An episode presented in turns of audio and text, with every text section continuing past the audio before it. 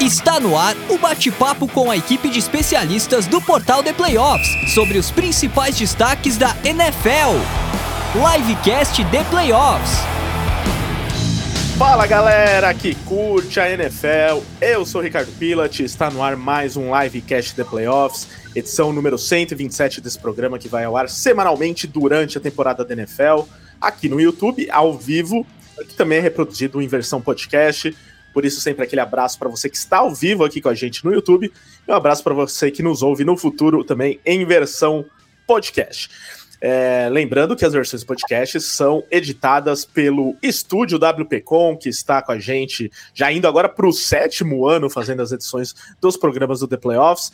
E você que também quer editar seus podcasts, é, o PIC, que é o responsável lá pela WP, te convida a conhecer o canal da WP no YouTube porque além de você contratar o serviço da WP, como a gente faz, você pode também aprender a fazer edições de podcast, conhecer o dia a dia do estúdio, fazer é, também é, a sua própria lição de casa de como é, editar um podcast ou qualquer material de áudio comercial. Então, é, você acessa o site da WP, tá? grupowpcom.com.br barra estúdio, que tá aqui embaixo e também na descrição. E você é, busca lá os canais digitais, tem o um link direto pro canal do YouTube da WP, tá bom? Assim você olha com calma todos os serviços que a WP oferece. Além disso, você pode tirar suas dúvidas pelo número 54, que é o DDD lá da região do Pix, no Rio Grande do Sul, 996-25634. Adicione esse número e fale com ele no WhatsApp para tirar suas dúvidas e gravar o seu material de áudio com a WP. É, hoje, né, sem mais delongas, tenho que apresentar aqui um grande convidado que, depois de muito tempo, de muita insistência, finalmente estamos trazendo para participar com a gente do livecast.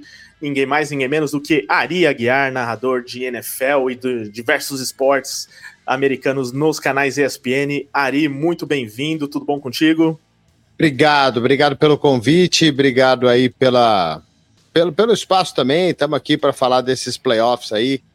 É sempre uma grande surpresa, playoff de NFL, né? Sempre demais, então estamos aí para falar disso. Obrigado de novo aí pelo convite. Enfim, deu certo, né? Até os conflitos de, de agendas e tudo mais. Mas uma hora tinha que dar certo e deu hoje. Foi bom. Não, até porque a gente olhando as transmissões, eu nunca sei quando o Ari tem folga, porque ele narra quase todos os dias em diversos esportes, né? Então, realmente era difícil ele ter um espacinho. Felizmente conseguimos hoje. Ari, você falou das surpresas nessa última rodada aí, para você, qual foi a grande surpresa no é, Wild Card? Acho que sem dúvida o Green Bay Packers, né? Primeira vez que um, que um sétimo colocado elimina um, um, um cabeça de chave número 2, né? Na primeira rodada do Wild Card, esse super Wild Card aí desde 2020, quando foi uh, expandido o, os playoffs. E acho que ninguém esperava, né? E acho que ninguém esperava também o jeito do jogo, né? Dallas foi um time muito forte jogando em casa durante a temporada. É, Dallas dominou, teve uma, uma, sequência aí de jogos que eles não só ganhavam dos outros times jogando dentro de casa, como eles estavam amassando, né? Estavam ganhando por uma média de 20 pontos de diferença dos times jogando no, no AT&T Stadium. Eu acho que o jeito que o jogo se desenrolou com uh, o jogo praticamente perfeito do Jordan Love, o Green Bay Packers jogou demais. Uh, ninguém esperava muito essa, essa atuação ruim da defesa dos Cowboys, né? Uma defesa que forçou muitos erros aí dos adversários durante a temporada também.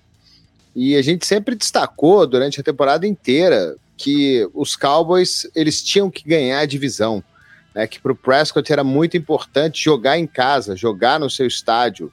Né? Do, a gente lembra do que aconteceu no, nos outros anos, né? Não sei nem se a gente vai falar muito aqui do Dak Prescott, acho que, acho que sim, né? Acho que tem que falar, mas é, de qualquer forma, um quarterback que ganha o que ele ganha, joga na franquia mais valiosa do futebol americano e fazer o que ele faz em pós-temporada, né? O cara tem uma vitória contra o Seattle Seahawks na temporada 17 18, né? No 2018, e uma vitória no ano passado contra os Buccaneers, que foi o melhor jogo dele em pós-temporada. Fora isso, é só tragédia. E domingo foi, foi outra, né? Então, eu fiquei surpreso com a vitória dos Packers e fiquei mais surpreso ainda do jeito que ela aconteceu, com os Packers dominando os Cowboys de, um, de uma maneira incrível o jogo inteiro. Realmente foi bastante surpreendente, ainda mais pela forma como foi, né? Foi realmente um atropelo do Green Bay Packers. Daqui a pouco o Ari fala mais com a gente aqui. Ah, só mais uma coisa, você já sabe quais jogos vai narrar na próxima rodada de divisional, Ari? Já, já sei, já sei sim. Eu narro o Green Bay Packers contra os 49ers no sábado e domingo a gente faz Buccaneers e Lions. Eu tô com o Kurt aí nos dois dias. Muito bem, então em primeira mão aqui para você, ouvinte e espectador do Livecast, sabendo aí quais jogos o Ari vai narrar no final de semana. Daqui a pouco a gente fala de todos os jogos da rodada divisional. Antes eu preciso apresentar toda a minha equipe mais uma vez, bancada cheia. Eu vou começar com a Mia, porque os Packers já foram bastante citados. Ela que é a grande surpresa, ela não, né? O Green Bay Packers, que é a grande surpresa nessa chegando aqui nessa rodada divisional. E Mia, você falou, né, no último programa que Dallas Cowboys é freguês, que ia passar o trator, ninguém te ouviu. Só que agora vocês vão enfrentar os Niners, do qual vocês são muito fregueses. Qual a expectativa? Mas aquele saque inicial, daqui a pouco você faz análise, tudo bom? Boa noite, boa noite todo mundo tá aqui na bancada, boa noite pessoal do chat, bom dia, boa tarde, boa noite para quem escuta a gente no futuro. E a minha expectativa para o jogo de sábado é perder. Ó, oh, pra quem perdeu alguns programas falando em perder, né? A Mia tá usando essa zica reversa aí há bastante tempo, não caiam na dela. Ela tá usando Não soltem pra... a figurinha da Era do Gelo, viu? Pelo amor é. de Deus, não venham me zicar. Zica Ela vem no sábado de tarde, a figurinha da Era do Gelo vem. Fala que os Niners vão perder também, Mari. É, Mari, já aproveita e faz é, seu é destaque inicial, vocês vão perder. Só que a Mari é o contrário, a Mari não consegue fazer zica reversa para ela, os Niners ganhariam qualquer jogo, até contra, sei lá, o maior time da história da NFL, não é mesmo, Mari? Fala pessoal, uma grande honra estar aqui numa presença tão louvável quanto a Ari, que é a gente escuta muito esporte, muito ESPN nessa casa. Eu acho que eu escuto a voz do Ari mais vezes, às vezes, que a minha própria voz. Mas é muito assim, uma bancada linda, maravilhosa. E o pessoal aqui do chat para dizer que finalmente vou assistir meu time no playoff essa temporada. Eu tive a minha semana de folga, curti todo mundo jogando. E agora é a vez de eu, de eu passar nervoso, né? Porque vocês não acham isso que é. Ah, porque o Niners tem uma seleção que eu não passo nervoso. Eu passo nervoso todo segundo de jogo. Estou nervosa neste momento. Vou ficar nervosa no Twitter, vou ficar nervosa no grupo do The Playoffs. Assim, é, é eu vou suar agora até o, até o Super Bowl ou até o Niners ser eliminado. É algum dos dois, entendeu? A questão é ver qual acontece primeiro. Mas Lucas Oliveira, ou melhor, Lucas dos Anjos, agora ele mudou o nome artístico dele. Lucas dos Anjos, muito mais impacto. Gostei dessa mudança também, Lucão. E o bom, né, de estar eliminado do, do, dos playoffs, como é o caso do meu time, o caso do seu time, é que a gente pode curtir os playoffs tranquilamente, sem passar nervoso, como as duas devem passar no final de semana, não é mesmo? Boa noite, Ricardo. Boa noite, Ari, Mari, Mia, todo mundo que está assistindo aqui ao vivo, quem está escutando a gente na versão podcast, né? E, cara, é bem isso, a gente está tranquilo quanto a isso. Eu, pelo, além de tudo, eu vi meus dois rivais de divisão passando vergonha, né? Nos dois jogos eles tiveram nesse, nesse Super Wild Card. É, então, assim, o torcedor do New York Football Giants, é, como um todo, inclusive eu mesmo, ficou muito feliz como que foi visto, né? Os, os rivais passando vergonha, alguns outros times surpreendendo. Eu fiquei muito feliz pelo que o Stroud mostrou contra o, o Cleveland Browns, é um cara que eu sempre banquei ele muito desde o college football, porque é, o clubismo impera para mim no college football, né, quando eu falo de Ohio State, mas é, a gente tá tranquilo quanto a isso e tá vendo os outros se matarem aí. E assim, já começou muito bem o Wild Card. Espero que a rodada divisional seja ainda melhor. Com certeza será. Então, antes de começar a prévia aqui, só passando alguns recados aí para vocês. Primeiro, falando do chat, participem do chat, enviem suas mensagens aqui do chat para quem está ao vivo no YouTube, porque a gente vai lendo durante o programa. E também a gente dá prioridade para quem envia o super chat, né? Porque como são muitas mensagens às vezes, nem sempre dá para ler tudo. Então, se você quer ter a sua mensagem com certeza lida, envie um super chat a partir de dois reais, que é o mínimo aí que o YouTube pede, você já pode ter sua mensagem lida e para a gente falar de qualquer time, né? Então, seu time já foi eliminado, tipo o meu New Orleans Saints, mas você quer que a gente fale do Saints? Manda aqui no super chat que a gente lê. Mas como por enquanto não teve super chat nem nada, eu vou dar uma, uma passada aqui no chat para quem já está com a gente como é o caso aqui do Rico Santos, que mandou que o, o psicológico dos Eagles foi, é, foram de submarino após a surra que levou dos Niners. O Rei das Rebatidas mandou gol pack gol, assim como o Thiago Jadão. O Rico Santos mandou gol Niners. É, o senhor Patifaria, esse daqui é novo, hein, no, na nossa audiência. Os Cowboys têm 5-3 em playoffs desde 1996. Realmente uma situação lamentável dos Cowboys quando chega nos playoffs. O Thiago Jadão mandou aqui que o Ari é mito. É, o Vinícius Casimiro mandou: Baker Mayfield jogou muito contra o, os Eagles, hein? É, jogou muito, jogou muito, mas os Eagles facilitaram bastante também, né? Vamos falar disso daqui a pouco. É, então, sigam aqui enviando mensagens. O André Cunha pro Yoshi mandou aqui Garópolo. Não sei porque que ele mandou Garópolo, porque não, não tá, tá, totalmente fora do tudo que a gente falou aqui, mas ele deve gostar do Garópolo, deve estar tá triste. Porque ele é bonito, Rico. É, deve. Ele queria o Garópolo, talvez, nos Niners, né? para jogar contra os Packers nesse final de semana. Mas infelizmente vai ser o Brock Purdy, viu, André? o Igor Brunelli. A instituição Aria Guiar narrando o TD do Tutu é intocável na NFL. Rainha Mia, menino Lovinho deixou o Mike McCarthy com cara de. Aí mandou um monte de emojis aqui. Então a Mia ficou feliz duplamente. E ó, tem mais gente falando do Tutu, todo mundo adorou. O Igor Pires, por exemplo, mandou aqui Tutu Touchdown, né? Que o Ari teve a honra de narrar um Tutu Touchdown. Pena que ele foi eliminado, né, Ari? Então teve. Foi um jogão, hein? para a temporada que vem. Foi muito foi legal esse jogo, né? É, foi um jogão. Eu, eu só, eu só, eu só, assim, cara, você, depois que você, o engenheiro, você vira engenheiro de obra pronta na história toda, né? Começa a ser mais fácil você analisar. Mas os Rams, para mim, cometeram dois erros incríveis ali no, no segundo tempo. Eles pediram um tempo, faltando 13 minutos para acabar o terceiro quarto, né? Que é o, o play clock estourar. E depois o Stafford, esse tempo foi pedido pelo McVeigh, e depois o Stafford pediu um tempo também numa terceira descida que, que até virou pontuação depois, né? O, mas fez falta no final, a gente até destacou isso durante a transmissão. E outra coisa, é, a falta de produtividade, obviamente, na red zone foi um negócio incrível, né? Os Lions foram três vezes para a red zone, fizeram três touchdowns, os Rams foram três vezes para a red zone chudaram três field goals. Então, isso é óbvio que isso fez muita diferença durante o jogo mas no momento mais decisivo, né, naquela terceira para 17, né, que, que ele tenta ganhar todas as jardas uh, naquela terceira descida.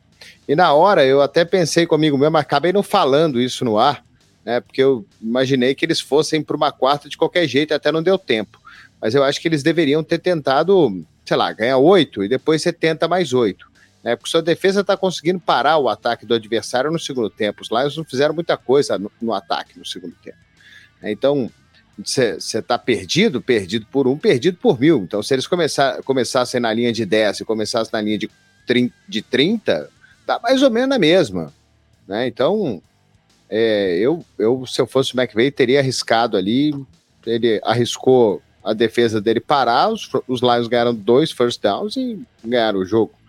É, foi bonito o que aconteceu em Detroit também, né? Porque a gente tá falando de seca aí. Nosso amigo falou que os Cowboys não estão 5 e 13 aí desde 96, né? Os Lions estavam 0 e 9 nos últimos nove jogos de playoffs. É, eles não ganhavam desde 91, quando ganharam dos Cowboys, né? Então, foi bonito o que aconteceu em Detroit aí. Eles são, para mim, bem favoritos. A gente vai falar mais, né? Mas para mim, são bem favoritos pro jogo contra os Bucks. Sem dúvidas, mas os Buccaneers mostraram força nesse último jogo. O Rico Santos perguntou se foi o Ari narrando a corrida louca do Daniel Jones, Oi, né? Que opa. foi aquela histórica, né, Ari? Que ele caiu de cara quando eu tava chegando na endzone. Cara, que loucura, né, cara? Ele faz um option e ele vai. Ele faz um read option e faz uma jogada bonita, né? Porque ele lê muito bem a defesa dos Eagles naquele ataque, ele corre 80 jardas e cai de cabeça no chão. Um dos é. melhores momentos da minha vida. É, a cara do Saquon, o Barkley estava machucado na época, né? E a cara dele depois rindo é maravilhosa. Não, ele, o Leonard Williams rindo também, nossa, foi maravilhoso. Muito bom, menos para quem torce para os Giants, apesar do Lucas ter gostado dessa jogada aí. O É, muita gente participando aqui. Vamos deixar as mensagens para depois, porque agora a gente tem que fazer as análises aqui. Ainda tem alguns recadinhos antes. Então, continuem participando, a gente vai lendo na medida do possível. Mandem suas perguntas para o Ari também. É, mandem no superchat para ter certeza que as perguntas serão lidas. Continuem participando com a gente aqui no chat. É, além disso, só completando aqui os recados, pedindo para que você se inscreva no canal se ainda não for inscrito. É, aproveita para ativar o sininho também para receber notificações de novos vídeos. É, e deixe o like, o like é muito importante. Então, ó, nesse exato momento, tem quase 70 pessoas aqui na audiência ao vivo, né, em tempo real. E a gente precisa que tenha pelo menos 70 likes já, nesse exato momento. Então, todo mundo que está na audiência, deixa agora o like não custa nada. Você tá no YouTube, deixa o like, ajuda o YouTube a entender que esse vídeo é relevante. Já tá com 45 likes, tem que aumentar, gente. Então, no mínimo, mais 25 aí pra gente seguir aqui a transmissão. É, além disso, é, se você está assistindo aí no futuro aqui no YouTube, deixe seu comentário também, dá para você deixar os comentários aqui embaixo depois que a transmissão termina. É, você que está ouvindo em podcast, deixa lá também o que você achou do podcast. Tem uma caixinha de perguntas né, disponível no Spotify agora, onde você pode deixar a sua opinião sobre o podcast, o que você achou, sugestões, o que você quiser. E é sempre bom para saber que tem muita gente na audiência na versão podcast também. É, e claro, siga-nos nos canais de podcast também. Não estamos só no Spotify, mas estamos também nos principais aplicativos de podcast: é, Deezer, Amazon Music, Google Podcasts, Apple Podcasts e por aí vai. E, além disso, para fechar aqui os recados, grupo de WhatsApp do The Playoffs de NFL. Mande mensagem para este número que está aqui na tela, que é o 11 946668427. Diz que ouviu o livecast, que ouviu aqui o programa com o Ari Aguiar e que quer entrar no nosso grupo de NFL. A gente te adiciona. É um grupo de leitores, ouvintes, espectadores do The Playoffs. Afinal, somos site, somos podcast, somos canal no YouTube, então temos é, todos esses públicos, mas muita gente que gosta de NFL e que vai chegar agora nesse final de semana, vai passar o final de semana inteiro falando de NFL, analisando jogos, e é muito legal para você conversar com gente que curte NFL que nem você. E fica então essa dica, é só mandar mensagem, a gente te adiciona. É de graça, viu? Muita gente manda mensagem perguntando quanto custa, não custa nada, tá? Vou começar a cobrar, talvez, né? Se muita gente continua perguntando, mas é de graça. É... E theplayoffs.com.br barra NFL para acompanhar tudo que rola na NFL e nos playoffs, o melhor noticiário sobre a NFL no Brasil. Agora sim, vamos começar as prévias da rodada de Wild Card. Lembrando, eu falei do podcast, eu esqueci de, de lembrar que a gente tem o, o programa Domingo de NFL, que é o nosso programa que faz análise pós-rodada. Então, esse programa saiu nesta terça de manhã, tá? Porque a gente esperou terminar a rodada, ainda mais que teve o jogo dos Bills adiado. Então a gente fez o programa, gravou é, segunda noite, saiu terça de manhã. Então você que quer ver a análise do que rolou na rodada anterior, tem lá nos canais podcast com a nossa equipe do programa Domingo de NFL, apesar do programa ter saído na terça, né? Mas é o nome do programa que a gente usou durante o ano inteiro. É, e o Domingo de NFL, tô lembrando das coisas agora, mas Domingo de NFL vai estar ao vivo no próximo domingo. Aí vai vai fazer jus ao nome. Estaremos ao vivo aqui no YouTube com uma live depois do jogo entre Bills e Chiefs, tá? É, então, o nosso o próximo programa Domingo de NFL será ao vivo com análise rolou no Divisional Round. Diga, Ari. Não, só para te dizer que fica tranquilo, porque depois que a, a NBC começa a temporada da NFL na quinta-feira à noite com Sunday Night Football, tá valendo Exato. tudo. Exatamente, é o que a gente. Teve o um Monday Night agora num sábado também, né? É, pois é, então fica tranquilo. É. O programa de domingo sair na terça tá de boa. Se eles podem, eu também posso. então teremos domingo de NFL. Esse sim vai ser no domingo. Próximo domingo teremos a live aqui no YouTube e depois em versão podcast. Mas por isso mesmo que eu digo para você, tem que seguir o The Playoffs nos canais de podcast, porque não é só o livecast, tem muitos programas, não e também não só de NFL. Temos também NBA, MLB, NHL aqui no The Playoffs. Então vamos lá, gente. Agora sim podemos começar é, e falando na ordem dos jogos, tá? Vamos começar pela ordem em que eles acontecem. Então, primeiro jogo na rodada de sábado, começando às 18h30 no sábado, será entre Baltimore Ravens e, e, Houston Texans. O Baltimore Ravens que teve a melhor campanha da AFC, por isso folgou na, na primeira rodada dos playoffs. E além disso, é, as principais estrelas já folgaram também na semana 18, né? Então, um time que está totalmente descansado. Ou será que está enferrujado? Vou pedir para vocês analisarem isso também, se isso pode ser algum fator, algum problema, é, ou uma vantagem mesmo, né? Enfrentando esse Houston Texans que jogou na primeira rodada aí no Wild Card e surpreendeu de certa forma. Para mim, surpreendeu muito, não pela vitória, mas pela forma como foi a vitória, né? Um placar avassalador aí contra o Cleveland Browns, é, que tem uma das melhores defesas da NFL, então 45 a 14, para mim foi muita coisa, mas mostra o que, o que é esse Houston Texans, o poder ofensivo que tem esse time do Houston Texans, com o CJ Stroud parecendo um veterano jogando nos playoffs logo no seu primeiro jogo. Acho que isso foi bastante impressionante também. Então vou pedir para o Ari começar aqui, já que ele é nosso convidado, falando sobre esse jogo, expectativa. Depois meus colegas de bancada é, complementam a análise desse jogo. É, e Ari, você acredita que o Houston Texas possa surpreender novamente? Que esse ataque, que já acabou com uma das melhores defesas da NFL, enfrentando outra das grandes defesas, pode surpreender, pode é, vai ganhar com. Se ganhar, vai ganhar com tantos pontos quanto é, fez contra os Browns, ou vai precisar de tantos pontos assim. O que, você está esperando aí desse jogo entre Texans e Ravens? Cara, eu acho um jogo extremamente traiçoeiro né, para Baltimore. Você citou um detalhe aí que é importante. Os principais jogadores não jogaram na semana 18, então o time está três semanas sem jogar. É, então, se por um lado você recupera todo mundo e você tem o Lamar Jackson extremamente saudável para jogar no próximo domingo, ou no sábado, né? Uh, você tem também um pouquinho de ferrugem. Né? O, o, você precisa dar um jeito. Às vezes você volta, você, a gente vê time que vai para um bye, né? Às vezes o time volta e a temporada muda também, como foi os Rams, por exemplo. Mas às vezes você vê o próximo jogo do Bayern, ele não é tão bom assim. É, eu não sei, eu sempre fico nessa dúvida se é melhor descansar ou se é melhor estar tá embalado. Eu acho o jogo traiçoeiro, acho que Baltimore é favorito. É, nas casas de aposta, Baltimore é favorito por nove pontos. Eu acho muito. É, mais de um touchdown de, de vantagem, eu, eu acho muito. O Houston é um time muito traiçoeiro, cara. O CJ Stroud, ele não é calor, ele tá jogando nessa liga aí já há uns oito anos e a gente não viu. Ele, a gente, ele passou batido pra gente, tipo, não é possível. Né? Um quarterback que calouro, que está no seu primeiro ano, fazer o que ele faz dentro de campo e ele realmente parece um veterano. Se você vê algumas jogadas no jogo contra os, os Browns, uh, ele faz passes maravilhosos, muito pressionado. É muito pressionado mesmo. É, é assim, é, é segundos, é, é, milésimos antes dele tomar a pancada, dele tomar o hit, ele consegue lançar a bola e ele consegue acertar janelas pequenas. Então, se a gente vê esse CJ Stroud jogando no domingo, no sábado, uh, mesmo contra uma excelente defesa, talvez a melhor defesa da NFL, os torcedores dos 49ers não vão concordar comigo, mas pode ser que seja a melhor defesa, vamos falar que é a melhor defesa da AFC, então. Uh, eu acho o jogo traiçoeiro. Eu acho que nove pontos é muito. Eu acho esse time do Houston é, embalado. É um time jovem, um time que está com vontade de surpreender. É um quarterback que está num, num, ritmo alucinante. A gente já viu outros playoffs isso acontecer.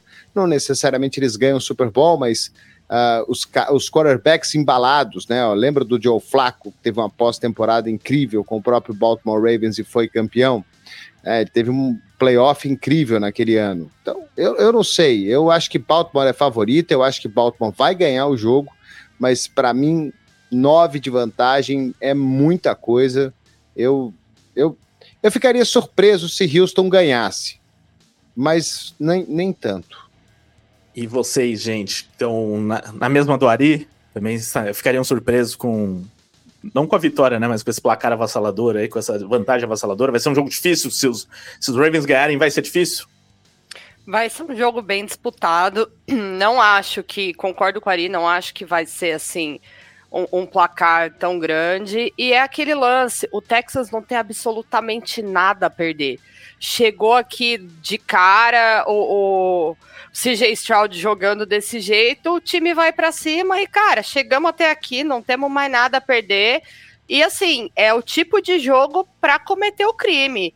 E se Baltimore der uma vacilada, o Texans vai para cima mesmo. E assim, é, é, o conto de fadas, né? O CJ Stroud, toda a narrativa, toda a história junto com o Texans esse ano, vai, vai ser sensacional se isso acontecer. Acho que vai ser um jogo muito difícil. Provavelmente o Ravens vai levar sim, mas zero surpresa se o Texans ganhar esse jogo. É, é muito, muito bonito o cenário para cometer um crime. Cara, assim, eu ainda tenho os Ravens favoritos. Não é uma vantagem extremamente grande. Acho que nove é muita coisa, como o Ari trouxe. Eu respeitaria muito esse Houston Texans, porque por mais que o Noah Brown não vá jogar, né? O Noah Brown tá fora da partida. Uh, Jay Stroud tem feito uma temporada fantástica. Esse time é muito bem treinado pelo Demico Ryans. É um time que, de fato, eu não acho que os Ravens vão entrar com qualquer tipo de falta de respeito ou, enfim, eles vão querer, de fato, entrar com força total e matar o jogo. Mark Andrews volta para ajudar esse time, é importante. Um jogador que, pelo menos nas, nas 10 jardas, é, é, o principal alvo do, do Lamar Jackson. Claro que o Isaiah Likely não pode deixar de ser acionado nessa partida, porque ele substituiu muito bem o Andrews ele é um cara que fez total diferença nesse ataque. Uh, enfim, Zay Flowers é outro cara que, que vem sendo bem acionado. Eu acho que vai ser um duelo muito bom. Acho que vai ser um verdadeiro tiroteio. Os Texans fizeram uma partida fantástica contra os Browns e foi um tiroteio. Acho que a defesa dos Texans vai precisar se ajustar um pouco mais, né? É, do que aconteceu com, com os Browns, por mais que tenha, tido as pick six e tudo mais. É, enfrentar o Lamar nunca é fácil, porque ele é um cara que ele consegue correr muito bem e quando os alvos estão livres ele tem acertado muito bem uh, os passes. Então essa defesa ela vai ter que ter um plano de jogo a, a lá Demico Ryan fazia no, no São Francisco 49ers. Acho que esse duelo entre John Harbaugh e Demico Ryan tem que ser destacado. Acho que não é só quem vai estar dentro de campo, mas quem vai estar fora dele vai fazer total diferença para essa partida. Eu, cara, eu gosto muito desse Texas. Eu sou grande fã de Nico Ryans, até, né, por uma questão de saudades do meu ex. Mas o que ele fez em uma temporada com esse time, que era até pouco tempo um saco de pancada da NFL, é absurdo. Eles montaram um time com calouros que jogam muita bola, com um time que tem vontade de jogar, e fizeram a escolha certa de quarterback. E é um absurdo que eles jogam, que os calouros jogam. O Will Anderson Jr., o Stingley na defesa, o Nico Collins jogando pela corrida. É um time que ele tem o futuro muito brilhante, assim. Então, mesmo que esse não seja o ano deles, eles vão incomodar por muito tempo. E é provável que eles levem o deles ainda em breve. Então, assim, não acho que é um jogo que vai ser fácil para os Ravens, mas eu acho que eles vão precisar de um jogo assim praticamente impecável para vencer, porque o Ravens é o time que tem tantas interceptações quanto eles têm touchdowns uh, contra eles. Eles têm 18 interceptações na temporada, eles têm 18 touchdowns que eles tomaram na temporada. Então é um negócio absurdo que essa defesa faz. E, assim, que, o objetivo dos Texans vai ser segurar a corrida. Porque se eles conseguirem manter os Ravens só passando, segurar a corrida, é segurar o Lamar também porque se por mais que ele tenha se provado como passador nessa temporada, que ele tenha dado uma calada na boca da, do pessoal que dizia, ah, é um running back uh, multifacetado, disfarçado, ele mostrou que ele é um passador, nenhum time tem facilidade de ganhar jogo com uma dimensão só atacando. Então, o objetivo dos, Bra dos Browns, dos Texans é segurar a corrida, porque eles seguraram os Browns 56 jardas totais na corrida. Tem que ver se eles conseguem fazer algo semelhante contra os Ravens porque vai ser, vai ser um dos jogos assim mais interessantes de ver se, vai, se esse time uh, calouro, digamos assim, porque é um time muito jovem, vai conseguir bater um time mais veterano dos Ravens. E você trouxe uma coisa que é importante, né, Mari? Essa questão com o Lamar por forma terrestre, ele lidera os Ravens na, na temporada de forma terrestre, né? Então, isso mostra também que o, essa linha defensiva, principalmente na pressão com o Will Anderson, vai ser fundamental para isso. E tem uma questão, né? Se a gente for tá pensar, baleado, né? Se, se a gente for pensar no histórico do Lamar em playoffs, também a gente dá uma olhada meio, meio assim, né? É, são três derrotas e uma vitória, né? Só aquela vitória contra o Tennessee, no ano que ele foi MVP, ele perdeu. É, no, no, ano que ele ganhou do Tennessee, logo depois ele perdeu para os Bills.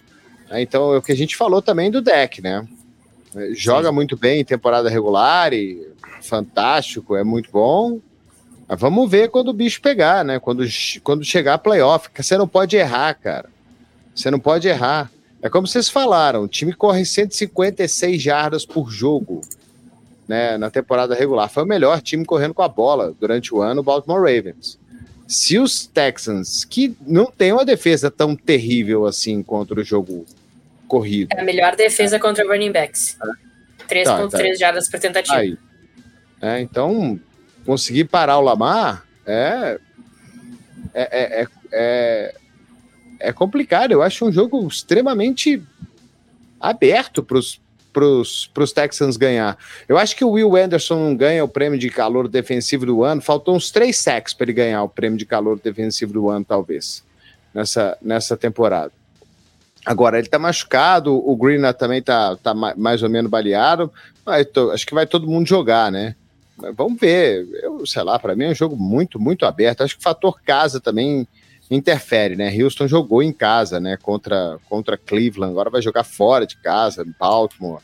É, deve estar tá frio pra caramba. Vamos, vamos ver. Só, só, acho que não vai ser tão fácil assim como, tão, tá, como tem muita gente pensando para os Ravens. E esse fato tá, que a minha traz aí é, é cara, é, é incrível. Se for ver o Brock Purdy tem mais vitórias nos playoffs em um ano do que o Lamar Jackson na carreira dele. Né? Então, é, eu acho que todo mundo tem esse pé atrás aí com o Lamar Jackson, até que ele nos prove o contrário, né? E tem mais uma chance para isso. E essa é uma temporada que acho que, é, até por ele provavelmente ser eleito MVP, que ele vai ter mais uma oportunidade aí de nos calar, mas ao mesmo tempo, se ele não é, se comprovar nos playoffs, é, vai levantar muitas questões sobre ele, porque acabou de assinar um baita contrato também, é, e a gente espera dele vitórias nos playoffs, que o time que leve o time longe. O time do Baltimore Ravens se mostrou da metade para o final da temporada o melhor time da NFL, foi o melhor time da temporada regular mesmo. No, no cômputo geral, né? Muito graças ao Lamar também. E se você pegar até o elenco do o ataque dos Ravens, é, nem tem assim diversos alvos para o Lamar. Teve a, a, lesão do Mark Andrews que dificultou, então realmente o Lamar foi importante para esse time jogar. Ele fez muitos recebedores é, jogarem melhor. Então a gente espera, no mínimo, que ele continue fazendo isso nos playoffs e contra os Texans, apesar de tudo que a gente falou, e acho que os Texans realmente são um grande time. Se perder dos Texans, vai ter muita cheadeira e muita cobrança lá em Baltimore é, em cima do Lamar, em cima do John Harbaugh, etc. Então, acho que a, tem esse fator pressão, essa pressão aí que o Baltimore Ravens tem que conseguir superar, porque se passar dos Texans, aí enfrentando Bills ou Chiefs, a pressão vai ser diferente, né? Aí é um jogo mais de igual para igual, digamos, em teoria, né? E aí acho que é, vai ser até melhor para os Ravens passando de fase, pegando um adversário mais forte na próxima fase, tendo menos pressão do que está tendo agora. É, é... E, e, e assim, um fato importante desse jogo, né? Tem. Isso aqui não fez tanta diferença assim, né? Você falou, né, até, Lucas, que tem que jogar o, Isaiah Likely precisa ser acionado. O Mark Andrews não joga, né, cara? É, é o principal recebedor do time, é o principal jogador desse ataque aí, junto com o Lamar, recebendo passes. É, o Zay Flowers é até calor, a temporada dele é, foi boa e tal, Bateman, você vai, o Odell Beckham já não é mais o mesmo, você vai confiar nesse monte de gente aí, eles não são ruins, é óbvio que eles não são, Baltimore foi o melhor time da AFC no ano, talvez tenha sido o melhor time da NFL na temporada regular, mas é playoff, é diferente, e, e, e esse fato do Demico Ryan ser um gênio defensivo, né, ele é muito mais inteligente que nós cinco juntos aqui para analisar esse ataque do Baltimore Ravens. Então eu acho que ele vai ter Sem coisas diferentes para mostrar para a gente no sábado. Eu, de novo, eu acho que o Baltimore vai ganhar, acho que o Baltimore é favorito, mas eu ficaria pouco surpreso se Houston ganhasse. E seria E lindo. até por pouca posse, né? Mesmo se ganhar, não acho que não vai ser uma diferença de mais uma posse de bola. Exatamente, até porque também o. É o ataque do, dos Ravens. É, não sei se é um, um, ataque que vai fazer também muitos pontos num jogo contra uma defesa contra como a dos Texas. Acho que vai ser um jogo de poucos pontos no geral aí. Então, não vejo muita diferença entre as duas equipes. É de, que a de defesa, a defesa dos Ravens é, é muito boa, né? Sim. É muito boa. Então, é, Vai ser um bom teste para o CJ Stroud também, né, em relação a isso. Inclusive, é só uma, um adendo, eu esqueci de citar no começo, mas as duas equipes se enfrentaram na semana 1, né? Então vai ser uma revanche aí, porque na semana 1 os Ravens ganharam fácil de 25 a 9, foi um placar até tranquilo. É, naquela ocasião, CJ Stroud foi o primeiro jogo, né? Mas ele já teve alguns números interessantes ali, é, 242 jardas, 28 de 44 passes completados, nenhum touchdown, mas falei, foi um jogo ainda discreto dele. Ele foi muito limitado pela defesa dos Ravens naquele jogo, talvez tenha sido um dos jogos que ele menos fez alguma coisa durante a temporada regular, não fez touchdown, né? Só de não fazer touchdown. Foi sacado cinco vezes e foi sacado cinco vezes, muito bem lembrado. É, e o Lamar também não jogou muito bem naquele jogo, também é, foi até interceptado. Mas no caso do Sex, o Tenso não estava jogando nessa partida, se eu não me engano. Ele sofreu é, muito pelo lado esquerdo. Eu já não, não, não tenho. O que eu lembro desse jogo é que o, foi o jogo que o Dobbin se machucou, né? Logo na semana 1 ele se machucou e tá fora da temporada desde então. E naquele jogo ele fez um touchdown e o Justice Hill fez dois. E jogou também o Gus Edwards, né? E o jogo terrestre dos Ravens o ano inteiro foi isso, né? Cada hora um que rende. Teve o, Ke o Keaton Mitchell que acabou se machucando também. Então, um time que. É, eu acho que o mais legal dos Ravens, tirando a defesa, que é espetacular, é que no ataque todo jogo eles têm uma alternativa para os diferentes jogos, não dependem muito de, de, alguns jogadores. Então, mesmo não tendo grandes nomes no corpo de recebedores, que eu acho que não tem é, no momento, tem jogadores com potencial como o Zay Flowers, tem veteranos como Odell Beckham Jr., tem o Mark Andrews que não está jogando, não sei se vai voltar para essa partida. É, é, o Harbaugh deu um. Ele falou na coletiva hoje que a, a chance é grande, ele não descarta. E se ele tiver condição de jogo, ele vai colocar em campo. É, ele, vo ele foi, voltou a treinar, né? Do, da lesão lá que ele teve, então pode ser que esteja em campo, mas mesmo assim, mesmo que esteja em campo, eu acho que ele não vai ser tão utilizado. E o Azaia Like, ele tá dando conta do recado até o momento. Então é provável que seja o Like ele mesmo, não é mesmo, Maria Guiar, que jogue essa partida. É, belo trocadilho. Tinha que aproveitar, olha aí, você aqui, eu não ia perder uma chance, né, de fazer um trocadilho. Ó, chegou um superchat aqui, como disse, tem prioridade, então enviem superchats como fez o Durval Almeida. Tô vendo, tem um monte de pergunta aqui. Não dá para ler todas as perguntas, gente. Vou tentar ver algumas, mas superchat eu paro para ler, não importa o que aconteça, mesmo que seja uma pergunta como a do Durval Almeida. Quais as chances, não tô desmerecendo, tá, Durval, mas quais as chances da, da final, é. ou melhor, do Super Bowl ser Texans e Packers? Ele quer que você opine sobre isso, Ari. Você apostaria Cara, nisso? Não, de jeito nenhum. Acho muito pequena. Mas eu acho mais provável o Texans, o Houston vencer nesse final de semana do que o Green Bay Packers. Ah, João, tá vendo? Mais, mais provável. Mas é eu ainda, eu ainda acho que o campeão da AFC vai sair do outro lado ali. De quem ganhar Bills e Chiefs. É uma boa, é um bom palpite também. Obrigado, viu, Durval? Passam como Durval, enviem seu superchat aqui para participar da transmissão. Então, é, já falamos bastante desse jogo. É, o Ari, eu senti que é o que mais está propenso aí a querer apostar no Houston Texas, mas ele falou que. Você falou que é Ravens, né, Ari? Não, eu acho que os Ravens vão ganhar. Eu acho que os Ravens têm uma defesa incrível. O Rokan Smith teve uma temporada fantástica. A secundária é maravilhosa. Né? A Humphrey, Williams, é, os caras são muito bons. O Brandon Stephens, os caras são muito bons. Né? É uma secundária muito boa, a defesa incrível. É, acho que eles vão conseguir pressionar também o, o, o Stroud. Eu só acho que Houston tem uma chance aqui. Né? Eu acho que Houston realmente tem, um, tem, tem uma chance. Eu não descartaria completamente os Texans para ganhar esse jogo. não descartaria mesmo. Olha a temporada que os caras estão fazendo, né? Eles ganharam a divisão, eles. A, a, eles, a, cara, qual que foi a grande fortaleza do Cleveland Browns nessa temporada. O time que teve 17 quarterbacks no ano, né? 35, eu acho que eles tiveram quarterbacks diferentes nesse ano. 40, talvez. 53, né? Um roster é, inteiro. É, né? Todo mundo jogou, né? Quase que os caras desaposentaram, sei lá, o Joe Montana para jogar nessa temporada aí, porque faltava nome. Então, qual foi a grande fortaleza dos, tech, do, do, dos Browns nessa temporada? Uma defesa incrível né? Uma defesa espetacular. Eles tiveram uma defesa maravilhosa. Lembra da semana 1 contra os Bengals, que eles fizeram contra o, o, o Burrow? Beleza que o Burrow estava machucado, cara, mas o Burrow teve um jogo de menos de 100 jardas. Foi o único jogo de menos de 100 jardas que ele teve na vida. Né, foi contra essa defesa. Então era uma defesa fantástica. E eles, cara, eles enfiaram 45 pontos dos caras. Beleza que teve alguns que foram da defesa também, né? Porque teve, teve, teve ponto aí que não foi do ataque. Mas mesmo assim, eu, eu, sei lá, é futebol americano, cara. Futebol americano é um esporte muito imprevisível, assim, para você simplesmente cravar que Baltimore vai ganhar, porque ganhou foi a melhor campanha da AFC, é o Seed 1, vai jogar em casa. É, tem o Lamar Jackson, que provavelmente vai ser o MVP, tem um baita técnico, uma baita defesa, o melhor jogo terrestre da liga, tem caras experientes para receber a bola, beleza, se o Mark Andrews jogar, mas ainda assim é futebol americano. Se o cara começa o jogo e lança duas interceptações, ele tem um pick six, quem ganha, você não cuida bem da bola, você tem turnover, você perde. Né? Então, assim, é futebol americano. No final das contas, ainda é futebol americano. Um time é melhor que o outro? Com certeza, o Baltimore é melhor que o Houston. Mas é futebol americano. E coisas, como diria meu amigo Paulo Antunes, engraçadinhas acontecem. Ainda mais nos playoffs, né? É. É, então, alguém que vai apostar em Texans ou vai todo mundo de Ravens?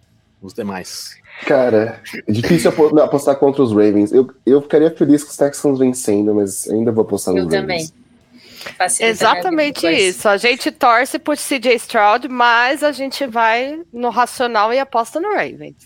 Muito bem, também vou nessa, mas concordo totalmente com a Ari. Não ficarei surpreso se isso acontecer, até por tudo que a gente falou em relação a Lamar Jackson e a questão da pressão. Mas eu acho que se o Baltimore Ravens passar desse desafio aqui, chega muito forte para a próxima fase, para as finais de conferência. É, vamos lá, então, seguindo aqui, só tem muita coisa no chat, mas uma que eu acho que é importante aqui, que eu acho que o Ari tem que comentar, é, que é do nosso Luca Rosel, que inclusive faz parte da equipe do The Playoffs, ele mandou aqui. Só feras, Ari, quem vem mais forte? O Ravens pro divisional ou o Cabuloso pro título da Sul-Americana, né? Ah, esse ano você aguarda aí, viu? Esse ano aí eu, eu sou bom de futebol, sabe? Eu, eu, vou falar assim: é o técnico novo que veio, é o maluco que veio lá fazendo gol lá no México. Eu já esqueci o nome dele lá também, então. É, todos esses craques aí que você não lembra. É, então fica, fica esperto aí que esse ano Cara, se o Cruzeiro tivesse feito metade dos gols aí que, que perdeu no ano passado, a gente tinha ganhado, tinha ganhado o brasileiro. É para ter feito uns é. 40 gols a mais, né? Só o Wesley perdeu uns 35 no ano. Então. Ô, Ari, aliás, veio uma pergunta aqui na nossa equipe que virou um debate hoje, eu quero te fazer. Sopa é janta ou não é? Não, sopa não. Sopa não é janta. Ou canja. Canja só pode tomar canja se estiver gripado. Né?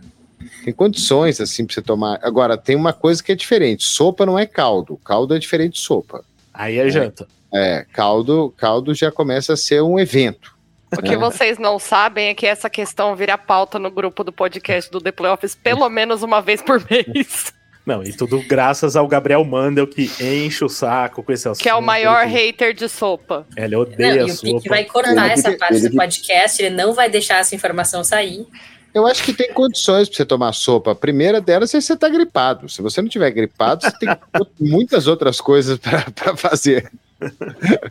Manda, eu adoraria esse comentário, espero que ele esteja ouvindo. Mandem aí no chat, né? Você gosta de sopa? Você acha que sopa é janta? Ou, ou cinco minutos depois você já tá com fome? Manda aí no chat enquanto a gente analisa o próximo jogo é, que vai ser o segundo jogo do sábado, né? Afinal, temos Green Bay Packers visitando San Francisco 49ers. Agora o bicho vai pegar aqui, pois temos a Mari, torcedora dos Niners, a Mia, torcedora dos Packers. Então falaremos desse jogo aí de dois grandes rivais, duas das maiores franquias da NFL, que se enfrentam toda hora nos playoffs recentemente. E recentemente, sempre com os Niners ganhando, e nesse momento não será nenhuma surpresa se isso acontecer novamente, porque o Niners é favorito, teve uma campanha muito melhor, tem mais time mesmo na teoria. Então tudo indica essa vitória dos Niners, e como a Mia disse até no começo do programa, já tá no lucro, né? Chegou até aqui, chegou nos playoffs já tava no lucro. Chegou no Divisional Round, tá mais no lucro ainda, ainda mais eliminando os Cowboys, né? Que também é outro rival. É, rival histórico, então acho que os Packers chegaram aqui e já estão felizes, independente do que aconteça. É, mas os Niners não, assim como os Ravens, né? Eles chegam com duas semanas de folga praticamente, porque os titulares folgaram na semana 18, então quase todo mundo aí é disponível para jogar essa partida, mas tem muita pressão em cima aqui também. É, e, e, vai ter muita cobrança caso não ganhe esse jogo. Até por isso, não sei se vai ser tão fácil assim, mas eu acho que seria mais difícil pro, para os Niners, é, teria outros adversários muito mais difíceis do que o Green Bay Packers, na minha opinião. Mas quem vai analisar primeiro isso aqui é o Ari Aguiar, porque eu vou deixar ele falar. De novo. A Mari e a Bia falam dos times dela para defender os lados delas. Então, primeiro a análise imparcial do Ari e depois as duas falam. O Ari que tá acostumado com essas brigas no ar tal, então se tiver alguma briga, você também intervém depois, viu, Ari? Cara, eu acho esse aí o grande, o maior favorito da semana. É o maior favoritismo para mim. Cravo é, favoritaço. É esse, é.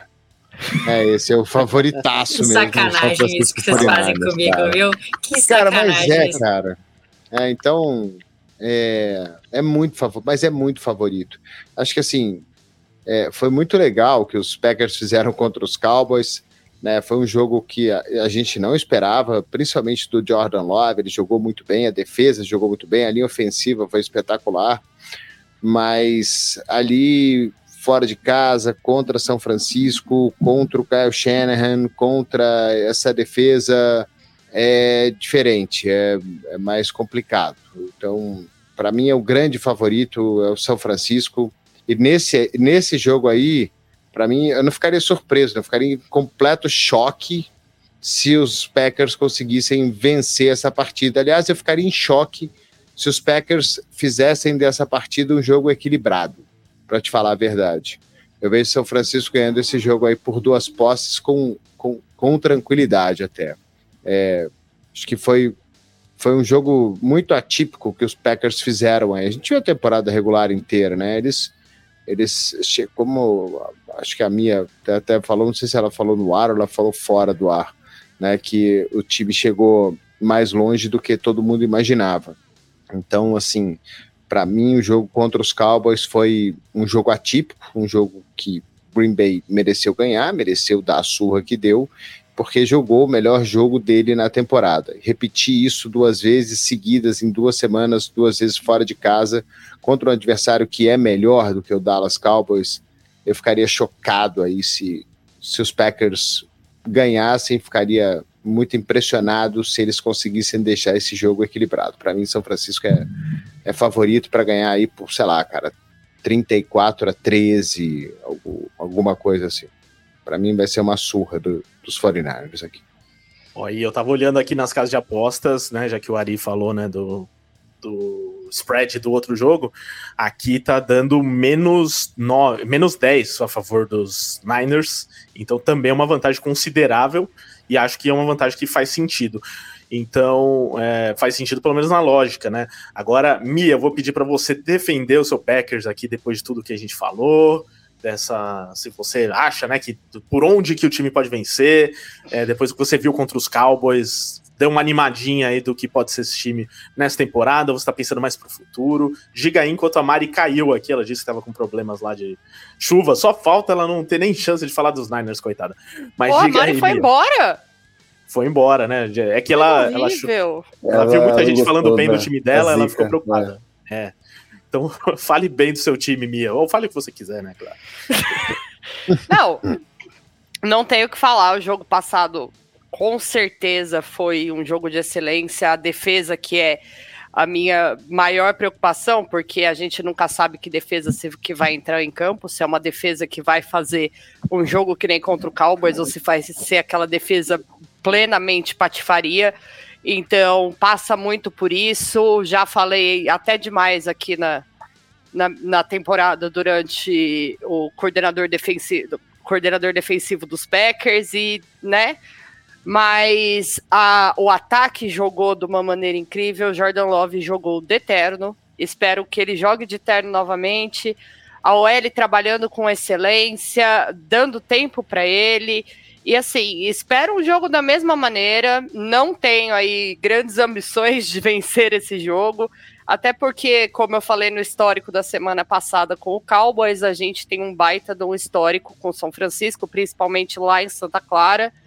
E assim, chegamos muito mais do que a gente imaginou. Primeira temporada do Jordan Love, depois de todo o bafafá da intertemporada. Então, assim, não sei nem como a gente chegou aqui. Sério.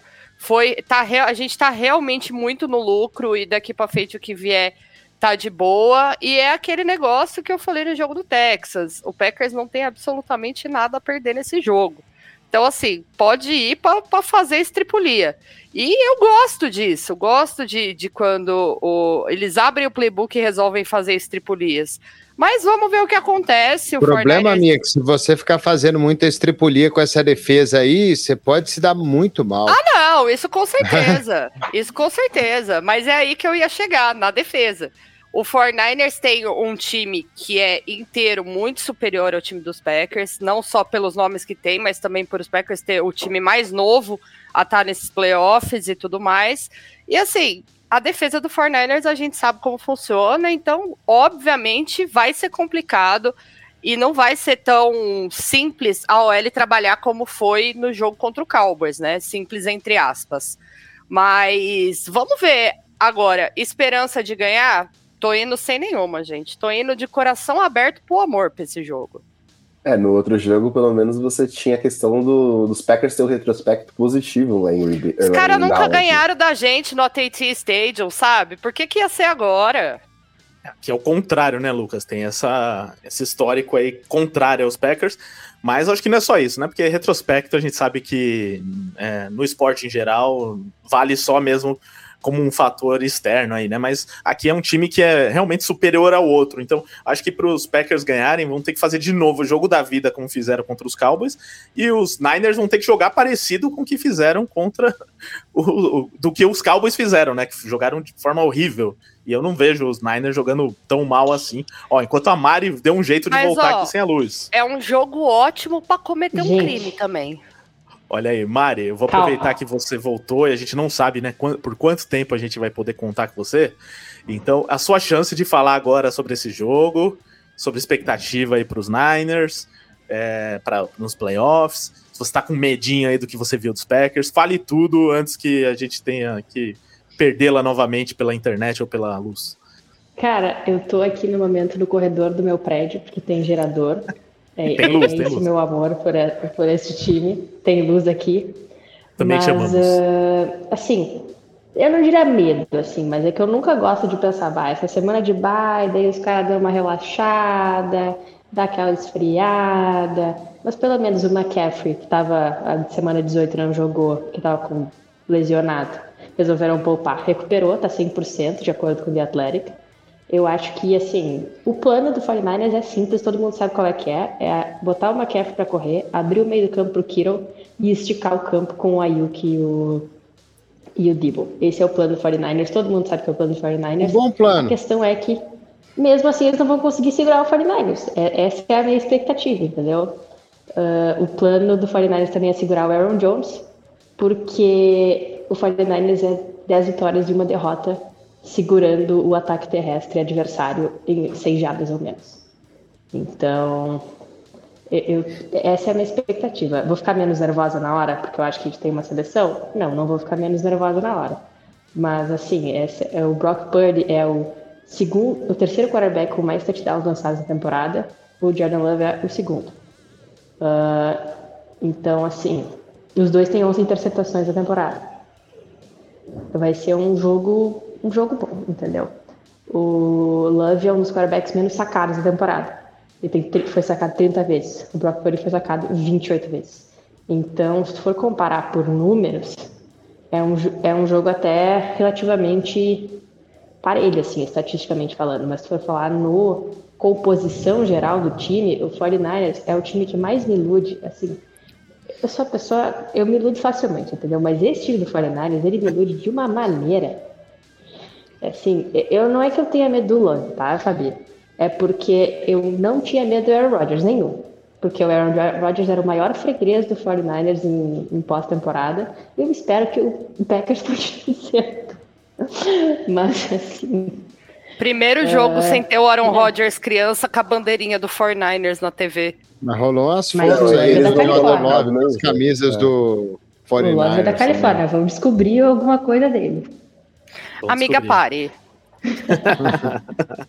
Ó, é, a Mari citou a Fabi, porque é a Fabi Vinco que mandou aqui, nossa fisioterapeuta oficial, mandou nos comentários, né? Que agora vem com lugar de fala, porque comentou com a Mia que a galera dos Niners tá com mais medo do Love do que tinham do Rodgers. Mari e Ari, será que eles estão vendo algo que a gente não tá? Então a, a Fabi já tá aí projetando que o Love vai ser o novo franchise quarterback dos Packers e vai colocar é, o bolso. Eu, eu, eu, eu acho, Ricardo, que esse é o grande a, a grande vitória do Green Bay Packers nessa pós-temporada. Sim. Né, e nessa temporada é o Jordan Love. É, eu não acho que ele teve um lampejo de ter um jogo como ele teve contra o, o Dallas. É, Para mim, é o, o franchise quarterback. Acho que o torcedor dos Packers vai ser feliz ainda com, com ele. Mas ele vai precisar de um pouco mais de ajuda, vai precisar de um pouquinho mais de, de complemento nesse ataque aí. É, não só o Aaron Jones, o Romeo Dobbs é um bom jogador, mas vai precisar de mais coisa, né? E talvez mais uma temporada para gente a gente ver de novo aquele Green Bay Packers que a gente viu durante muito tempo ganhando a divisão ano sim, ano também. Eu, eu, eu, se eu fosse torcedor do Green Bay Packers, eu ficaria extremamente contente de ter, de ter o do Jordan Love, porque é muito difícil você achar um quarterback na NFL. É muito difícil você, é, depois de ter por muito tempo Brett Favre e Aaron Rodgers, achar que você vai ter outro quarterback que vai ficar aí te guiando por 10, 12, 15 temporadas. Né? Então, e o Green Bay consegue isso. Né? A gente vê o caso, por exemplo, do, do, do New England Patriots.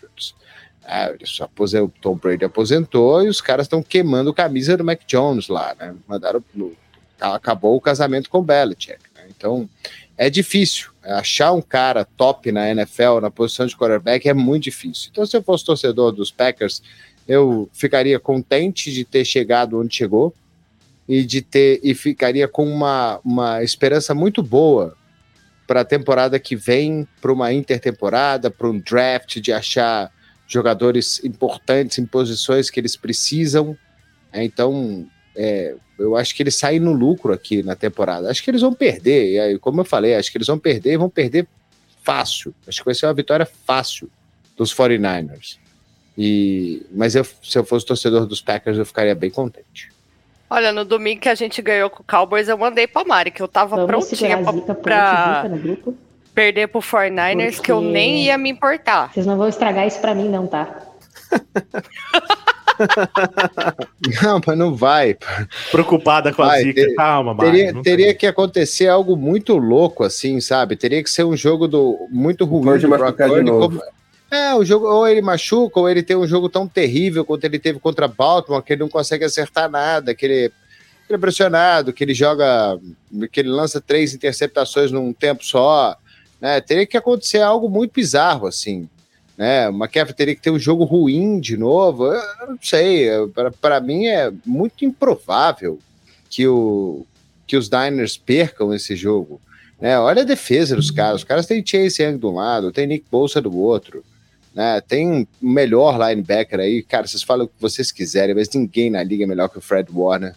Ah, então, é. E aí tem o segunda... dele ainda, né? É o Greenlaw do lado dele ainda. Eu tenho uma secundária que tem o Tavares Ward, que é um baita de um cornerback. Então, é, tem o Eric Armstead, que é um bom, um belo jogador. O Hargrave é bom. É todo mundo bom nessa defesa. É, então, no ataque também. E no ataque também, né? A linha ofensiva deles é maravilhosa. Eles têm o melhor de todos, que é o Trent Williams, né? Que o cara consegue mandar dois caras para trás ao mesmo tempo e abrir espaço pro, pro McCaffrey correr e ao mesmo tempo ele protege o, o, o Purdy de uma forma incrível, né? A, a Mari acabou de citar que ele foi sacado 28 vezes só na temporada. Então, e o Trent Williams ficou fora aí de três jogos, três jogos, inclusive, que eles perderam na sequência, né? Então, eu não sei, para mim é de longe assim, o melhor time da NFL, o, o São Francisco 49ers. O Brock Purdy, para mim, ele é excelente, ele é, ele, ele é muito bom. Ele tá longe de ser aquele quarterback de sistema, como muita gente falou. Ele, eu não sei quanto é... tempo eu vou sobreviver. Não. A Mari tá ótima, né? Com os problemas ali. Pode concluir, Ari. Incrível. Não, então, então é isso. Eu, eu, eu, eu não vejo, não vejo uma forma dos Packers ganharem aqui. Sinceramente, não, não consigo ver. Teria que ser um jogo muito terrível do, do ataque dos 49ers, um jogo deles cometerem muitos erros, cometerem turnovers, entregarem a bola de presente, ter pick six, alguma coisa do tipo assim, que fariam com que os Packers ganhassem. Fora isso, num jogo normal, é, é para mim é muito improvável. Muito mesmo, ficaria chocado. Mas, de novo, Mia, se eu fosse torcedor dos Packers, eu, eu estaria contente, bem contente de ter chegado tão longe quanto chegou e de ter aí no Jordan Love um futuro bem promissor pela frente. Não, é engraçado, né, Ari? O hype cai três vezes no mesmo lugar. A gente fala é incrível, muito disso né? não acontecer no futebol, mas quando a gente fala de quarterback, cara, são 32 caras competindo por uma vaga e muitos times estão anos e anos sem um franchise quarterback. Uh, alguns arriscam por um tempo com lampejos de um QB que passa. E, assim, a gente criticou. A minha, por exemplo, quando apareceu a escolha do Jordan Love, ela ficou, meu, o que tá acontecendo com o meu Green Bay Packers? Já pedi desculpas publicamente pro Jordan Love, já disse que eu errei, já disse que eu fui moleca no draft dele, que o Foi Botão viu alguma rodada, coisa né? que eu não vi. É, a gente deu, deu trade-up pra pegar ele. Foi é, décima então, nona. Alguém viu algo, né?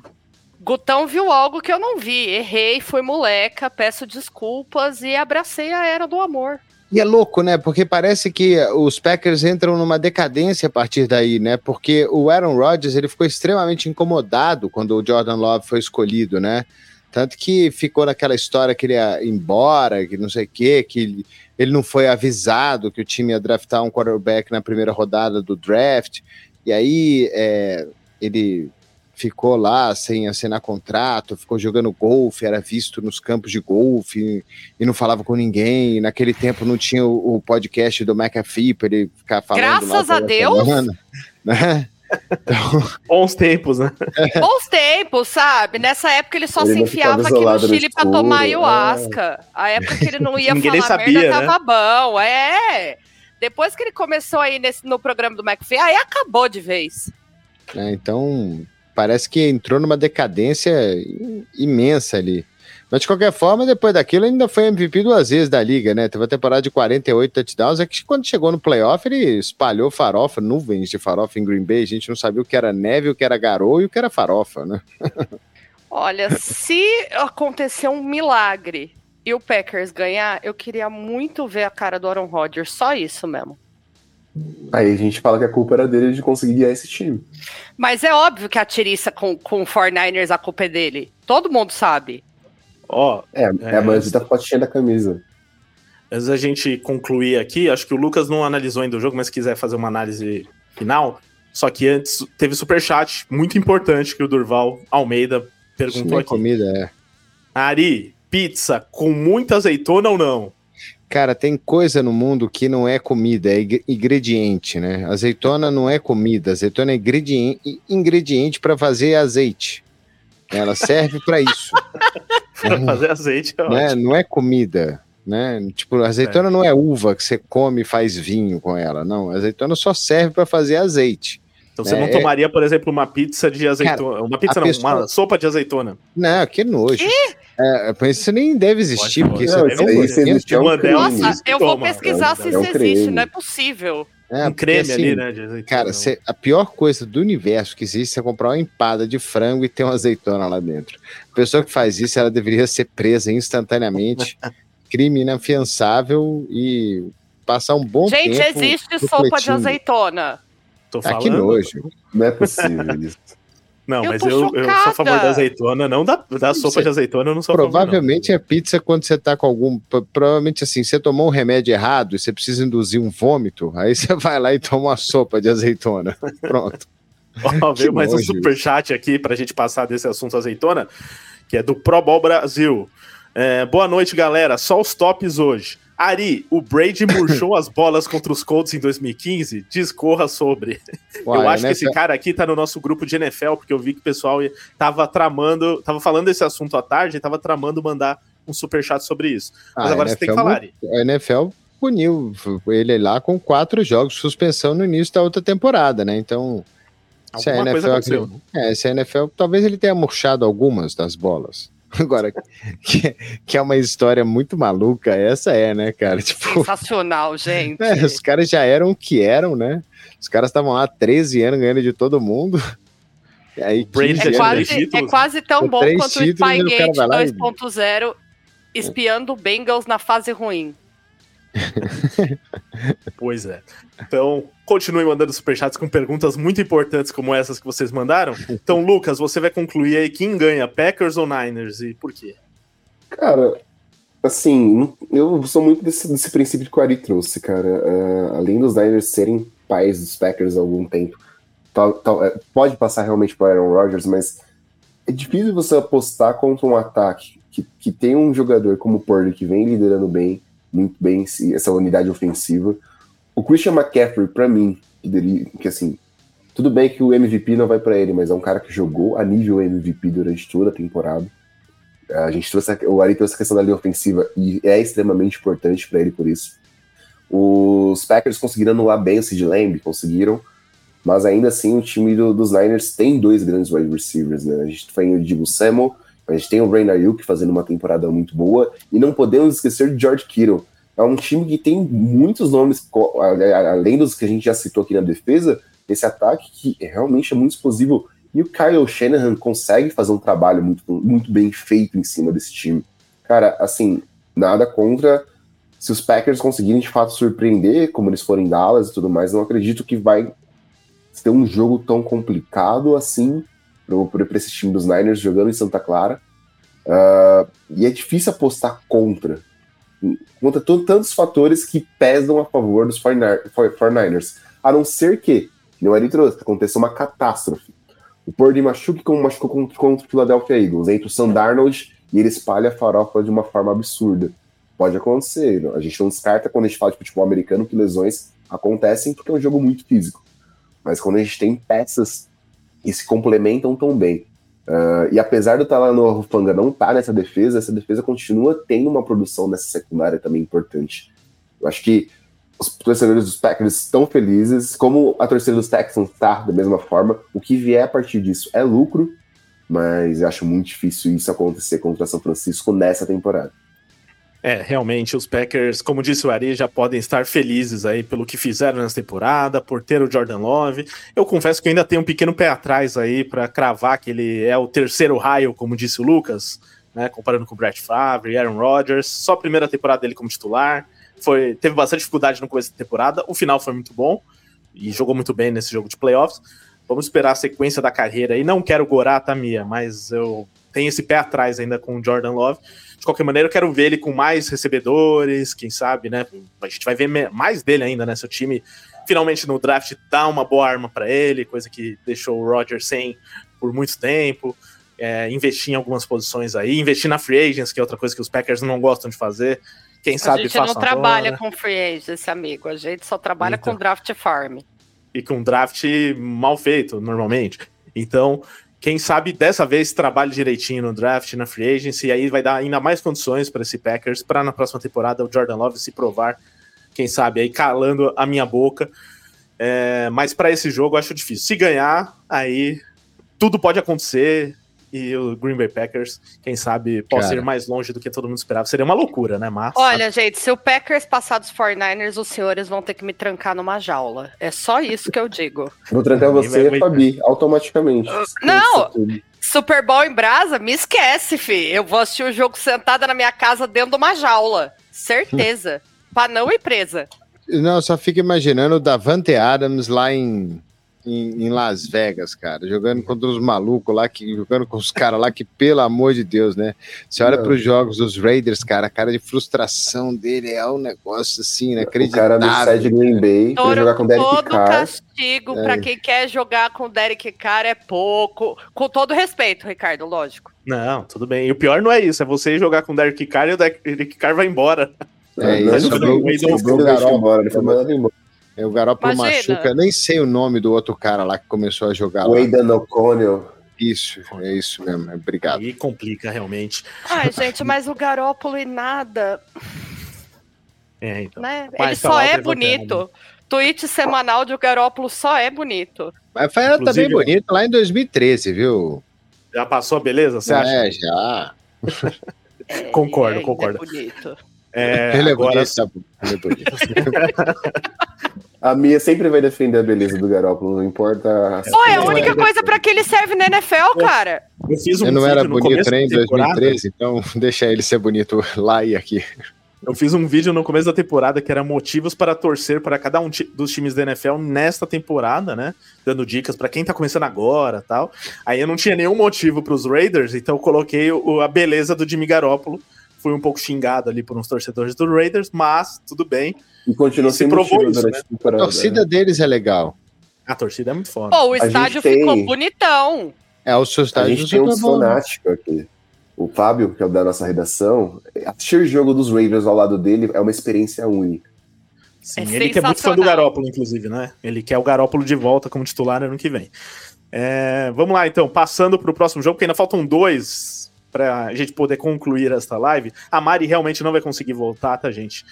Problemas técnicos lá, sem luz, sem internet.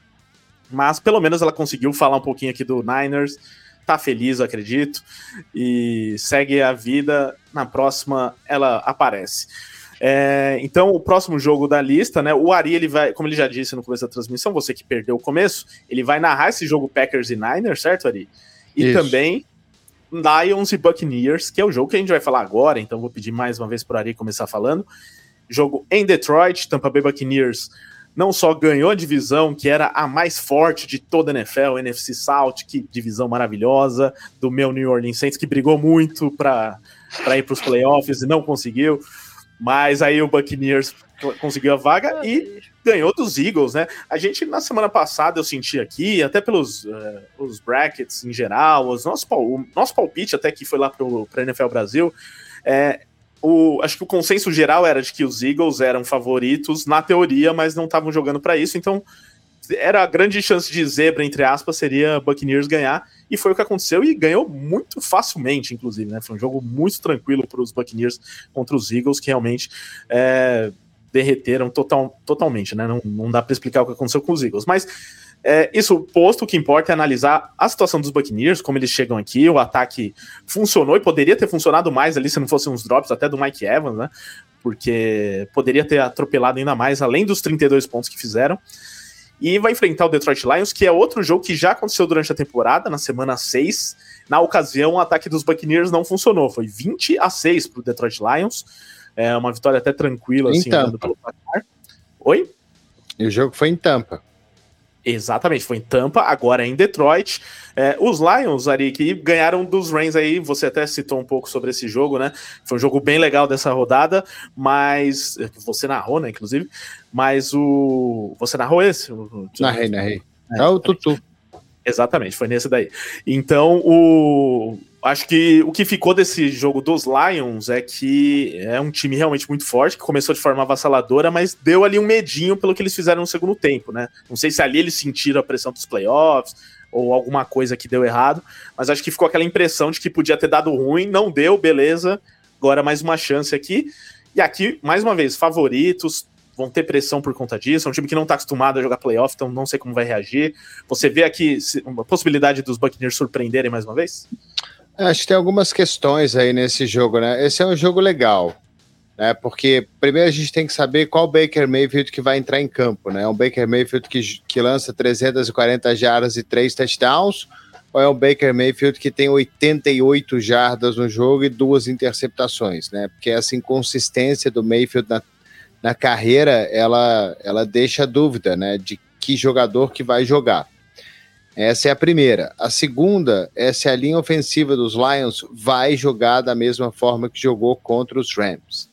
Né? Foi uma linha ofensiva espetacular. O Aaron Donald, quase a gente não falou o nome dele. É, a defesa dos Buccaneers é uma defesa que tem nomes aí de jogadores que estavam no time que venceu o Super Bowl contra os Chiefs. Né? Então, é, é, é, óbvio que é um pouco mais envelhecido, é óbvio que é um, um, um, não são talvez os mesmos jogadores, né? Mas eu não sei se o Montgomery e o, e o, e o Gibbs vão ter uma vida tão fácil assim contra o Vita Véia, que é um dos melhores aí parando a corrida na NFL. Né? Se o Barrett vai conseguir, se, se, a, se a defesa né, do, uh, dos Bucks vai conseguir chegar muito perto do Goff. Porque se o Jared Goff tiver tempo para lançar a bola, se ele tiver pressionado, a gente viu do que, que ele é capaz naquele primeiro tempo, né? Os números dele sem pressão, ele é o Simba, né? Ele é o Rei Leão. Né? Então, o, o, o jogo para mim passa por, esse, por esses pontos, assim. É, que Mayfield que vai jogar e se o Goff vai ter uma vida tranquila ou não. Porque se, se o Mayfield jogar bem e o Goff tiver uma vida difícil, acho que os Buccaneers têm uma bela chance de ganhar esse jogo fora de casa. Agora, se o, se o Mayfield jogar mal e o Goff tiver num dia inspirado de novo e sem pressão e acertando os passes e os passes longos, é um jogo para ser 20, 20 a 6 de novo para Detroit. É, se a questão do Buccaneers passa muito pela defesa deles, né? A defesa deles é muito forte e eles podem atrapalhar realmente a vida do Goff. Mas assim, Goff tá se dando muito bem com o Laporta, foi, encaixou muito certo. Fiquei com medo dele não jogar, porque ele pareceu ter machucado na, na última semana, mas jogou. E é, a, o ataque do Lions está muito bem estruturado. Agora, essa defesa do, do Buccaneers, se resolver vir para o crime, vai judiar do Lions. Acho que vai ser um jogo mais difícil do que parece. É complicado. A gente vai ter um duelo. Primeiro que, para mim, um duelo vai ser extremamente interessante nesse jogo. É, de, de, de, linhas ofensivas, né? Defensivas. Uh, a gente vai ter do lado o Aiden Hudson pressionando o Tristan Wirfs para pressionar o Baker Mayfield. Eu acho que esse duelo já, já começa a ser fantástico. E do outro lado, a gente tem uma linha ofensiva dos Lions que no papel é excelente, mas quando tem sofrido muito contra pressão no ano todo, e a gente sabe que o Todd Bowles ama mandar blitz, né? Ele ama uh, utilizar os seus jogadores, ama utilizar o Vita Véia nessa pressão para deixar os seus edge, rushers, os seus linebackers livres para conseguirem pressionar o quarterback adversário. E o Goff, sob pressão, ele costuma errar bastante, e esse é um problema. Aonde o Goff vai acabar escapando um pouco nessas questões, além da amarração Brown, que a gente já sabe, uh, o Porta, que para mim foi um risco muito grande ele estar em campo, depois da lesão que ele sofreu na última semana da temporada regular, mas conseguiu jogar, está bem, é, saiu mancando um pouco, man, um pouco manquitola depois do touchdown que ele fez também, é, deu para reparar um pouco em cima disso, mas pelo que parece, uh, não saiu no injury report dos Lions, então é um excelente sinal para isso. Aliás, que, que, que, baita escolha, a gente, eu fui um dos caras que criticou bastante o draft do, dos Lions, uh, boas escolhas, né? Não ah, os nomes em si, mas onde foram escolhidos esses jogadores. E hoje eles mostram extrema qualidade que já estão contribuindo desde o primeiro ano, que é o Laporta e o Jamir Gibbs. Você fala muito isso pelo Gibbs, né? Porque o Gibbs Exato. foi uma escolha muito alta, né? E você gastar uma escolha muito alta com running back é. Sim. É, é, é arriscado, né? Ainda mais e um ele quase não, não tá sendo tão, ele nem tá sendo tão usado assim para justificar a escolha dele onde foi, mas tá sendo mas importante. Ele né? correu quase mil jardas essa temporada. Sim. É, ele se aproveitou é um da lesão do Montgomery, né? Para também mostrar que ele é capaz. Mas eles acabaram encaixando, né, Ricardo? O bom Os é dois isso, juntos, né, formaram um pouco É um complemento, porque o Montgomery acaba sendo esse cow, né, esse cara aqui é, é mais um power back, enquanto o Jamir Gibbs ele consegue utilizar muito do, do seu aspecto físico, claro, dadas as devidas proporções, lembra um pouco, às vezes, o Alvin Kamara, quando ele consegue se esquivar um pouco da bola e conseguir é, ganhar jardas após o primeiro toque, né? O Jamir Gibbs, ele, principalmente nessa reta final de temporada, ele foi importante para isso. Então, esse ataque que tinha uma peça unilateral na Morração Brown, acabou tendo é, outras peças que ajudaram o Goff. O, o, o, o Ari sabe muito bem que o Kurt usa muito esse termo de câmbio automático, né? Pro, pro Jared Goff, porque ele é um cara que quando tá tudo certo, ele consegue produzir muito bem.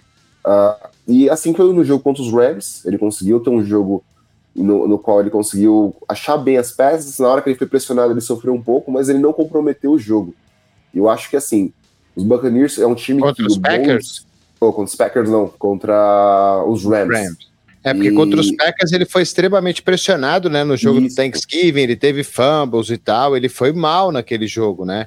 E os Packers mandaram, sei lá, 212 blitz aquele dia contra, contra os Lions. E eu, se eu fosse, acho que foi a minha que falou, né, que mandaria, que o, que o Bowles gosta de mandar blitz. E eu, se eu fosse ele, mandaria blitz o tempo inteiro. Eu não sei por que o McVay não fez isso também, né, de, já que você não tá conseguindo pressionar com quatro, pô, manda seis, né? Sim. Faz alguma coisa diferente. E aquilo. E a pressão vai ser importante em cima do Goff, porque, querendo ou não, a gente tem um time dos Bucks que tem uma, um front seven que consegue pressionar bem, né? O Todd Bowles é um, um treinador com mente defensivo que consegue fazer isso. E uh, a linha ofensiva dos Lions tem oscilado muito. Né? Ela é uma linha ofensiva que tem cedido muito contra a pressão. Uh, o Ricardo destacou aqui essa questão do fator né, emocional, né? A gente viu muitos torcedores do Detroit extremamente emocionados uh, depois de uma vitória, depois de 32 anos sem vencer em casa, disputar um playoff em casa e tudo mais.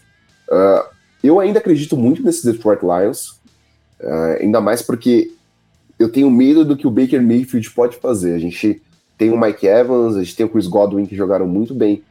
Medo pro é, lado bom ou pro lado ruim? Pro, pro ruim ali. O Porque problema o Baker, é que a gente ele... É não sabe que Baker que vai vir, Exato, né? Exato, ele é uma caixa de Pandora. A gente às vezes tem um Baker Mayfield que joga a nível first pick, como ele foi, e um cara que jogou muito bem em Oklahoma, um cara que jogou muito bem no primeiro playoff dele lá em, em Cleveland, ou é esse Baker Mayfield que oscilou muito nessa parte final, entre aspas, da carreira dele, e que oscilou durante toda a temporada em Tampa, né? Então, eu sou torcedor do, dos Bucks, é outro, outro time que tá no lucro que se conseguir passar, Ainda mais foi uma divisão que parecia que ninguém queria ganhar durante toda a temporada regular. E, e, e os Lions, que entrou nesse hype train gigantesco, seria uma decepção muito grande perder esse jogo para mim. Ah, mas eu acho que eles têm mais chance aqui, cara. Se eles conseguirem pressionar o, o Goff, se eles conseguirem mandar a blitz, a blitz funcionar, e o Goff, ele, ele, ele é o Jared Gaff quando ele tá pressionado, né? E, e esse ataque, se o Mayfield jogar razoavelmente bem, cuidar da bola e não ter turnovers como ele não teve no jogo contra a Filadélfia, eu acho que as chances dos Bucks são bem boas aqui. Só, só aquela coisa, né? Como é que vai lidar também? O estádio vai estar uma loucura, né? O Ford Field Sim. vai estar um negócio inacreditável. Então, é, como estava no jogo contra os Rams. É, aliás, foi um, grande dos, um dos grandes fatores nesse jogo contra os Rams, né? A torcida abraçou esse jogo de uma forma que foi um fator decisivo para mim. E a torcida em Detroit é muito fanática, e não só no futebol americano, né? Em todas as, as, ligas, né? Em todos os esportes, mesmo com times que nos últimos anos são todos horríveis. Se pegar aí nos últimos 10 anos, em todas as ligas. Só esqueceu o Red, Wing, Red Wings, não. O Pistons que tá tudo certo.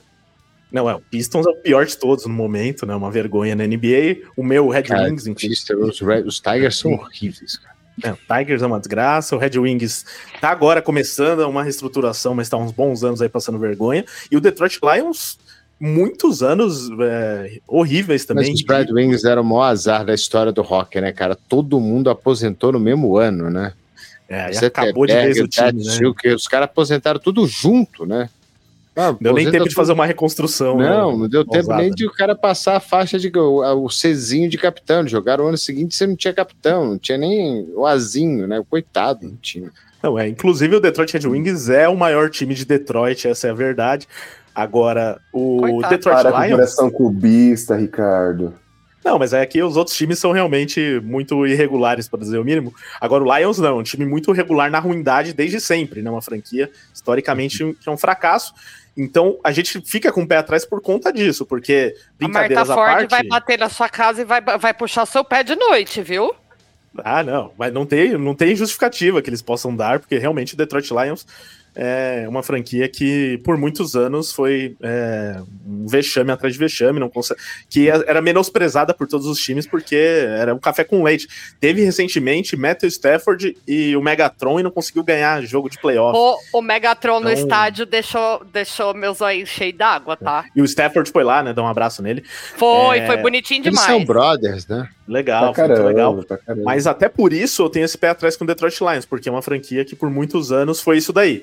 Mas que o time é muito bom, esse time atual é muito bom, tem muito talento, tem um excelente técnico, e desde o começo da temporada a gente já via que tinha essa possibilidade dos Lions estarem aqui onde estão. Isso não, eu não tenho dúvidas, eu vou ficar muito feliz se o Detroit Lions for mais longe. Eu acho que tem potencial para isso, inclusive no palpite lá do The Playoffs, o qual eu fiz, né? Então a culpa vai ser minha. Isso para NFL Brasil, né? É lá no NFL Brasil, Achei lá o Ricardo. no Instagram.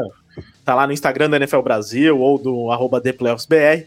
É, tem lá o palpite. Eu coloquei Lions e Ravens no Super Bowl. Então acho que isso pode acontecer, apesar de Se não acontecer, eu vou entender perfeitamente.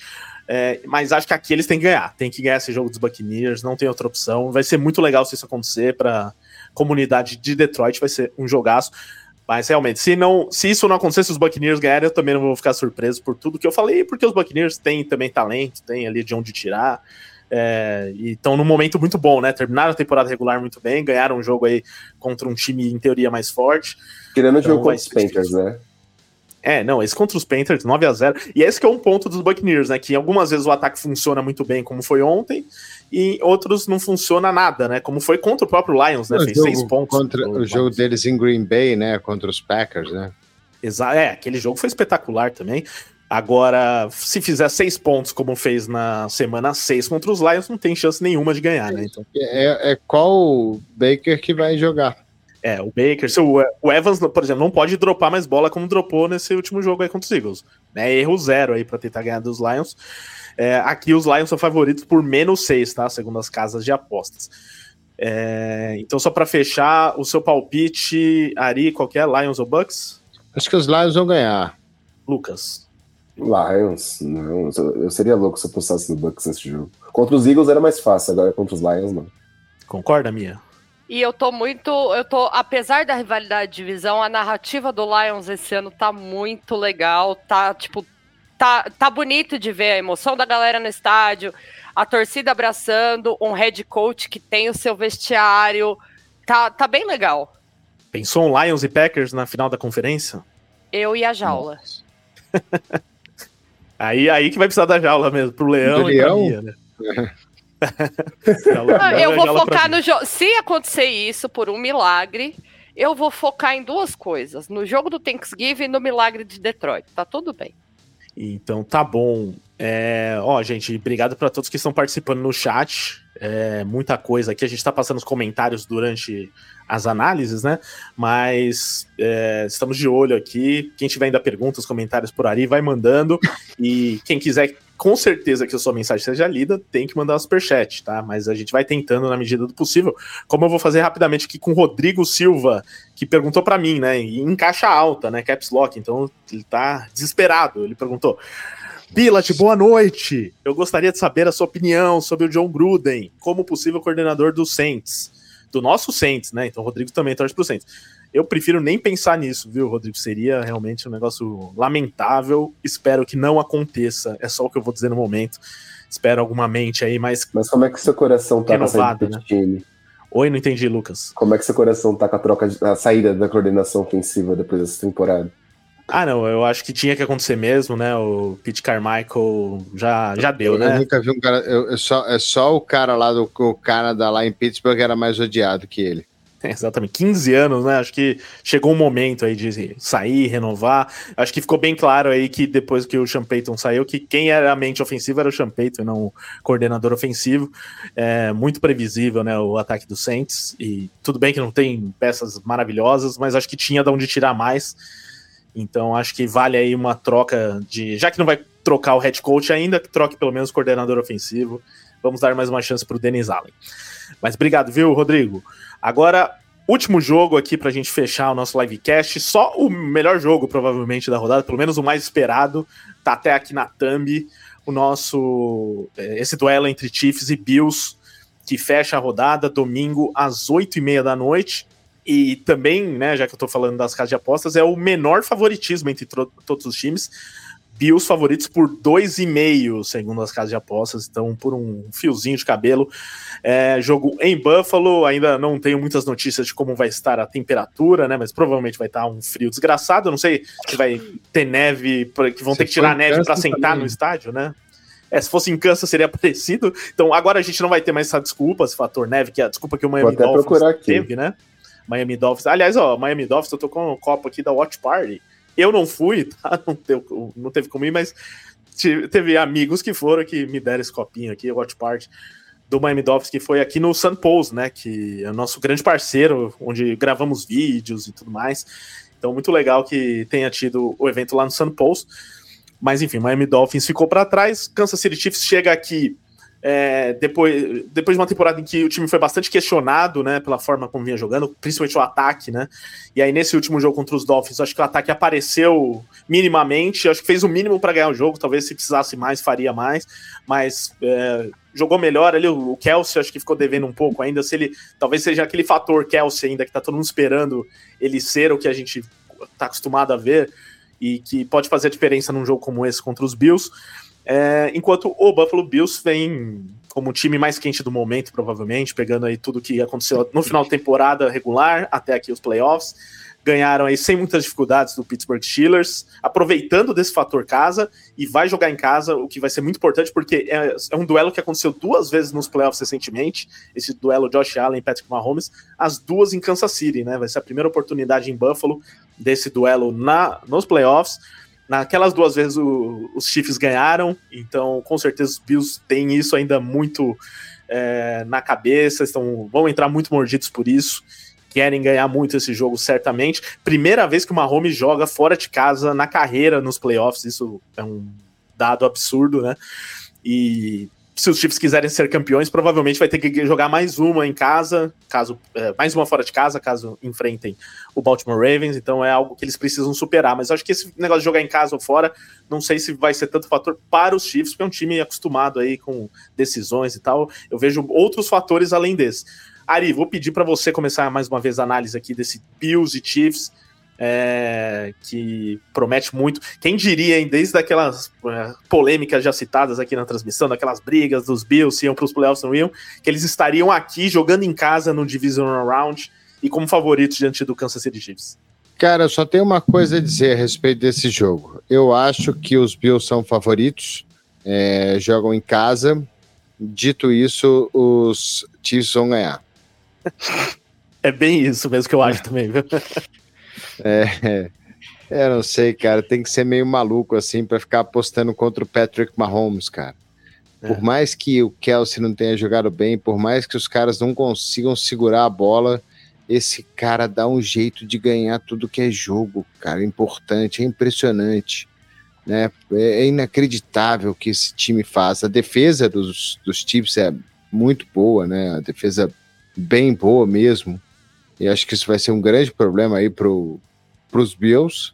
É, e o Mahomes, cara, ele, ele é fora de série demais, né? Então, eu, eu sei lá, esse para mim é, é, obviamente aí dos três, dos quatro jogos, né, dos outros três, esse é o mais imprevisível de todos. Não dá para muito saber o que vai acontecer, é difícil apontar quem vai ganhar. Eu acho que os Chiefs vão ganhar. Acho que os Chiefs vão ganhar porque eles têm o Patrick Mahomes e eu sempre acho que os Chiefs vão ganhar porque ele tem o Patrick Mahomes. É, e ele, sei lá, parece que ele não precisa de ninguém. Parece que se estiver passando o cara que vende pipoca no estádio e vestir a camisa do time, ele lança a bola para ele e o cara faz um touchdown. É, é inacreditável, assim, que ele faz dentro do campo. Então, eu não sei. Eu, eu acho que os Chiefs vão ganhar o jogo, mas é um jogo muito difícil de, de analisar. Acho que, acho que a defesa dos, dos Chiefs tá, talvez nesse momento seja melhor que a defesa dos Bills. Esses Bills também jogam em casa, sei lá, eu sei lá. Acho que os Chiefs vão ganhar porque eles têm uma Holmes. Minha, minha justificativa é essa. uma ótima justificativa, né? Eu adorei. Eu acho, que, eu acho, que, o que pesa mais aí nessa análise aí sobre se o Mahomes consegue fazer qualquer um jogar, como disse o Ari, é, é o que a gente viu na temporada, né? Porque ele não conseguiu, em vários momentos ele não conseguiu. Mas eu sempre achei que nos playoffs talvez isso mudasse um não, pouco. mas é que o bicho tem que pegar, entendeu? É, exatamente. Tem, tem que, valer, tem que, valer tem o que, jogo. É, tem que valer o jogo. Tem que ser o jogo que se perder já era. Sim. Né? Aí você vai ver, cara. É, não, eu também acho. E você, Mia, Lucas? Vocês... Olha, é, vai ser um jogo complicado. O Bills tem o fator ódio. E vocês sabem que eu sou fator muito ódio. defensora do fator ódio. Que o fator é a favor ódio... do ódio, é isso? Eu sou muito a favor do ódio. Você não era a favor do amor? Você falou agora há pouco? Do, do Jovem, calma! o fator ódio, ele é muito importante. Por conta disso, hein? O fator ódio ele é muito importante em, em casos de revanche. Você precisa de ódio para ganhar de um time como Kansas City Chiefs. Tem uma defesa muito boa, tem Patrick Mahomes, que a gente não aposta contra Patrick Mahomes, porque ele joga sozinho se precisar. Então, assim, apesar de eu achar que todo castigo é pouco para quem leva MVS a sério, eu ainda acho que os Chiefs podem ganhar esse jogo. mesmo com o fator casa e o fator ódio, até porque a gente não sabe qual Josh Allen vai entrar em campo. Se é o Josh Allen que vai fazer um monte de lambança ou se é o Josh Allen que vai jogar muito. Então acho que também passa por isso aí. Não, sem dúvida. Para pensar, cara, tem muitos fatores relacionados a esse jogo, né? Mahomes jogando primeira vez um playoff fora de casa. Apesar de que é o Mahomes, como o Marit trouxe, é difícil. Assim, eu, eu nunca posso contra o Mahomes, apesar de, de gostar do Josh Allen. Uh, tem essa questão relacionada aos Bills terem esse sangue no olho, que não pode ter prorrogação, por favor, não tenha, porque. Ah, se é, tiver é, prorrogação, os Bills perderam. É, remeter a lembranças é. que os Bills não querem, não querem lembrar. Eles não ganham coisa. prorrogação, acho que eles nunca ganharam. Acho que o Josh Allen nunca ganhou um jogo de prorrogação. É, eu vi esse dado esses dias. E, assim, os Bills têm que começar de uma maneira como eles começaram contra os Steelers, mas não podem tirar o pé do freio como aconteceu no segundo tempo do jogo. A gente lembra que o Mahomes, por mais que, que os recebedores tenham sempre comendo, é, vem comendo é, pipoca e com a mão cheia de manteiga antes dos jogos, porque ninguém consegue segurar a bola de fato, a não ser o Rice, uh, eles ainda têm o Travis Kelce, que, é, que querendo ou não, para mim é um grande jogador, tem uma temporada horrível esse ano, acho que é a pior temporada da carreira que eu vi uh, do Travis Kelce, que eu lembro de, de estatísticas e de, de tudo, assim. É, é complicado falar relacionado a isso. Mas também do Mahomes. Eu nunca vi o Mahomes tendo, cometendo erros como ele cometeu nessa temporada, mas o playoff mode tudo muda. É, é, incrível como esse time ele já tem um, uma mentalidade, assim como o Andy Reid tem, com a experiência que ele tem como head coach e tudo mais, de saber lidar com esses momentos decisivos. Uh, essa defesa é absurda, é uma das top 3 defesas da liga em diversas estatísticas. Uh, oscilou também como um time é, quando a defesa fica muito tempo em campo, é complicado também você manter um padrão de qualidade. Isso aconteceu em muitos jogos. Mas, assim, o, o que os Bills têm que torcer muito é, é não errar. Acho que o, o, fator decisivo para os Bills nesse jogo é não cometer erros. Porque quando os Chiefs eles cometem erros, ainda tem uh, essa questão do braço do Mahomes, a qualidade dele, a inteligência dele. E, e, o Josh Allen, não que ele não seja um cara inteligente, não seja um quarterback capaz, competente, mas a quantidade de turnovers, de interceptações que o Josh Allen sofreu nessa temporada, contra uma defesa como do Kansas City Chiefs, tem que ser evitado. Se o Josh, Josh Allen conseguir não sofrer nenhum tipo de interceptação, é, conseguir conduzir o jogo até por terra, como ele fez, contra o, inclusive no touchdown dele contra os Steelers, e conseguir principalmente evitar o Chris Jones, vai ser importante para esse jogo de como um todo dos Bills ofensivamente, porque quanto menos a defesa dos Bills ficar em campo, mais fácil vai ser esse jogo. É, a defesa dos Bills, ela, ela é boa também, né? Ela não é uma defesa ruim, né? Mas a defesa dos Chiefs é melhor. E o Mahomes, ele é melhor do que o Josh Allen. O Josh Allen é espetacular, mas o Mahomes, ele é o melhor de todos. É, então, é, essa defesa dos Bills, em alguns momentos ontem, anteontem, né? Ontem, ontem, né? Passou aperto com o Mason Rudolph. Né? O Mason Rudolph, no começo do segundo tempo, teve uma vida tranquila ali. Né? Em algum momento, eles passaram um aperto. Em algum momento daquele jogo, estava uma posse de bola só a diferença contra o Pittsburgh Steelers, que é um time bem pior do que o Kansas City Chiefs. Tem uma bela defesa, inclusive, mas o TJ Watt, por exemplo, não jogou, né, que é o melhor jogador do time. Então, assim, é, eu acho nesse jogo o Josh Allen mais propenso a errado, que é o Patrick Mahomes. É, eu acho a defesa dos Bills pior que a defesa dos Chiefs. E acho que os Chiefs jogando fora de casa, para eles, não faz a menor diferença.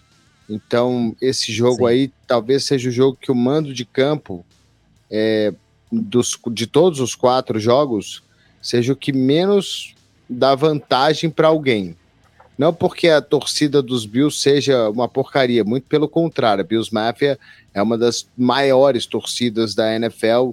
O Highmark lá é muito difícil jogar lá, jogar em Buffalo no frio, no vento, é muito complicado. Mas é porque do outro lado você tem o Patrick Mahomes. É só por isso. Se fosse contra qualquer outro time, para mim a vantagem era enorme de você jogar em Buffalo. Agora, contra o Patrick Mahomes, desculpa, cara, para mim a vantagem vai ser sempre dele, independentemente de onde ele jogar, né? Teve até um chat que você colocou aí, né? Que alguém falou que os Bills são favoritos por duas posses de bola, que o Mahomes vai ter que tirar jogadas da cartola se ele quiser ganhar. E é isso que ele faz. É isso que ele faz desde que ele entrou na NFL. É tirar a jogada da cartola para poder ganhar. Aí, o Lucas. Lucas é Eduardo. Isso que ele, é isso que ele faz desde que ele jogou, desde que ele chegou. Né? Pode não ser o mesmo ataque, ele pode, pode não ser o mesmo Kelsey, mas, cara, ele, ele dá um jeito. Né? Ele, dá um, ele dá um jeito. Sempre deu. Né, ver o que, que ele faz nos playoffs. Quantos touchdowns nos playoffs ele tem? 36. Daqui a pouco ele vai ser o maior. Né? Ele vai passar o Brady. Eu acho que ele vai passar o Brady em touchdowns nos playoffs em algum momento na carreira dele. Né? Eu não vejo Kansas City ficando fora dos playoffs nunca. Para mim seria um choque o Patrick Mahomes ficar fora da pós-temporada em algum momento da carreira dele, se ele se, ele se mantiver saudável, né? Mesmo sem então, Andy Reid, se não fosse mais o head coach dos Chiefs? Ah, eu, eu acho que o talento dele é, é, é, é único, assim. Ah, é um talento fora do, fora do comum. Ele tem, pode até não estar tá tendo a melhor temporada dele, mas eu acho que ele é muito clutch nos momentos importantes dos jogos, quando as coisas uh, apertam, o Mahomes ele sabe ganhar. É, isso na NFL faz muita diferença, você chegar no final e você saber ganhar. Né? E esse negócio que vocês falaram do ódio e tudo mais, acho que os Bills têm que esquecer isso, cara. Os Bills têm que esquecer todos os jogos que eles jogaram contra os times. Já ganharam dos Chiefs algumas vezes, né? Mas eles têm que esquecer, principalmente aquele jogo de, de, de dois anos atrás, né? dois ou três anos atrás, o, três, jogo que é três anos atrás, Isso. Né, da, da, da, prorrogação, que eles perderam, que eles estavam com o jogo ganho, faltando 13 segundos, e o Mahomes deu um jeito de empatar e levar uh, o jogo para a prorrogação e vencer. Então, cara, é isso que ele faz desde que ele chegou na NFL, é tirar jogadas maravilhosas do nada, né, onde qualquer um naquela janela provavelmente seria interceptado, lançaria um passe incompleto, ele lança um touchdown para qualquer pessoa, para qualquer pessoa. Né? Então, eu não aposto contra ele ainda não. Vai ter é, que, vai ter que, vai ter que perder um pouco mais para poder apostar contra ele. Eu acho que os Chiefs que vão jogar contra os Bills não vão ser o mesmo que teve da, na, durante a temporada regular desse 20 a 17 que os Bills conseguiram vencer lá em Kansas City, né? Isso, foi na semana 14, né, inclusive, esse jogo, 20 a 17. Foi o começo ali da reação dos Bills, né, Lucas? Exato. Ali que os Bills conseguiram ter um embelo de um embalo, né? Muita coisa mudou ali na mentalidade do, do time como um todo. É. Então, teve esse jogo aí, naquela ocasião, os dois, os dois quarterbacks tiveram uma interceptação, né? Nenhum dos dois foi brilhante nesse jogo aí, que foi 20 a 17. Foi um jogo até ruim, né? Pra falar a verdade, eu lembro desse jogo aí jogo que as duas equipes não foram eu, uh, não foram bem. Eu espero que nesse jogo uh, seja um jogo muito melhor tecnicamente, aí as duas equipes mais motivadas. O Josh Allen no momento melhor também, que foi um dos grandes debates aqui durante toda a temporada no livecast. Né, se o Josh Allen estava jogando mal, estava jogando bem, no fim das contas, ele acho que está sendo importante e se ele, ah, ele é conseguir... é demais, ele é espetacular. Sim. Não, ele é, ele um é o segundo jogador. melhor quarterback da NFL hoje é uma boa discussão, mas acho que é, é possível dizer isso. Eu acho que o, o que ele mostrou nesses últimos dois jogos aí também é, a, é que, ah, que, ele, que o coração dele também dele? como quarterback, né? É um jogador que se que realmente dá tudo em campo, assim, que não dá para dizer que ele tá se escondendo nem nada, Cê... então é um jogador espetacular também. Você coloca e... o Lamar Jackson na frente do Josh Allen hoje? Ah, eu prefiro o Josh Allen. É porque é o, é, só, A Mia eu tenho certeza que prefere Josh Allen também. Não é muito fã do Lamar, né, Mia? Não, não, mas outro, outro, outro, outro cara. É. O Dak é, O único que eu acho que pode competir aí, talvez, seja o Joe Burrow. O Joe Burrow. É, mas ele machucou esse ano, então a gente vai ficar meio assim. como uma linha ofensiva, né? É, é, tem isso, mas o, o Joe Burrow ainda é mais novo que o Josh Allen, né? Então talvez mais para frente que a gente faça a comparação. E aí, acho que começa a limitar ali as, as opções né, de comparação aí. Jalen Hurts era um que estava se espontando, mas foi muito decepcionante nessa temporada, né? Qual seria então, seu top 5 QBs hoje ali da liga? Mahomes, Allen, Burrow, Lamar e Sam Howell para homenagear seu time. Ah, coitado do Sam Howell. Chegou a liderar a liga em jadas em algum momento aí. É, então. Tava à frente do Josh Allen, se não me engano. Mas é uma grande piada. Pelo menos ele liderou a interceptação. É. Eu não sei, eu acho que eu ainda, vou- ainda vou colocar o Justin Herbert nessa brincadeira aí, porque eu sou fã dele, cara. Acho que ele joga demais e eu acho que agora. Eu acho que o grande problema dele era, era ter um cara tipo o Staley com, como técnico lá.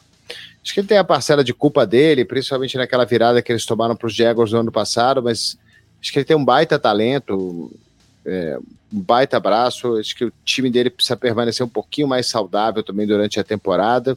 Então, eu ainda, ainda vou colocar o Justin Herbert aí no meu top 5, apesar dele ter ch- chegado nos playoffs uma vez, mas eu acho que isso vai mudar agora lá em Los Angeles, né?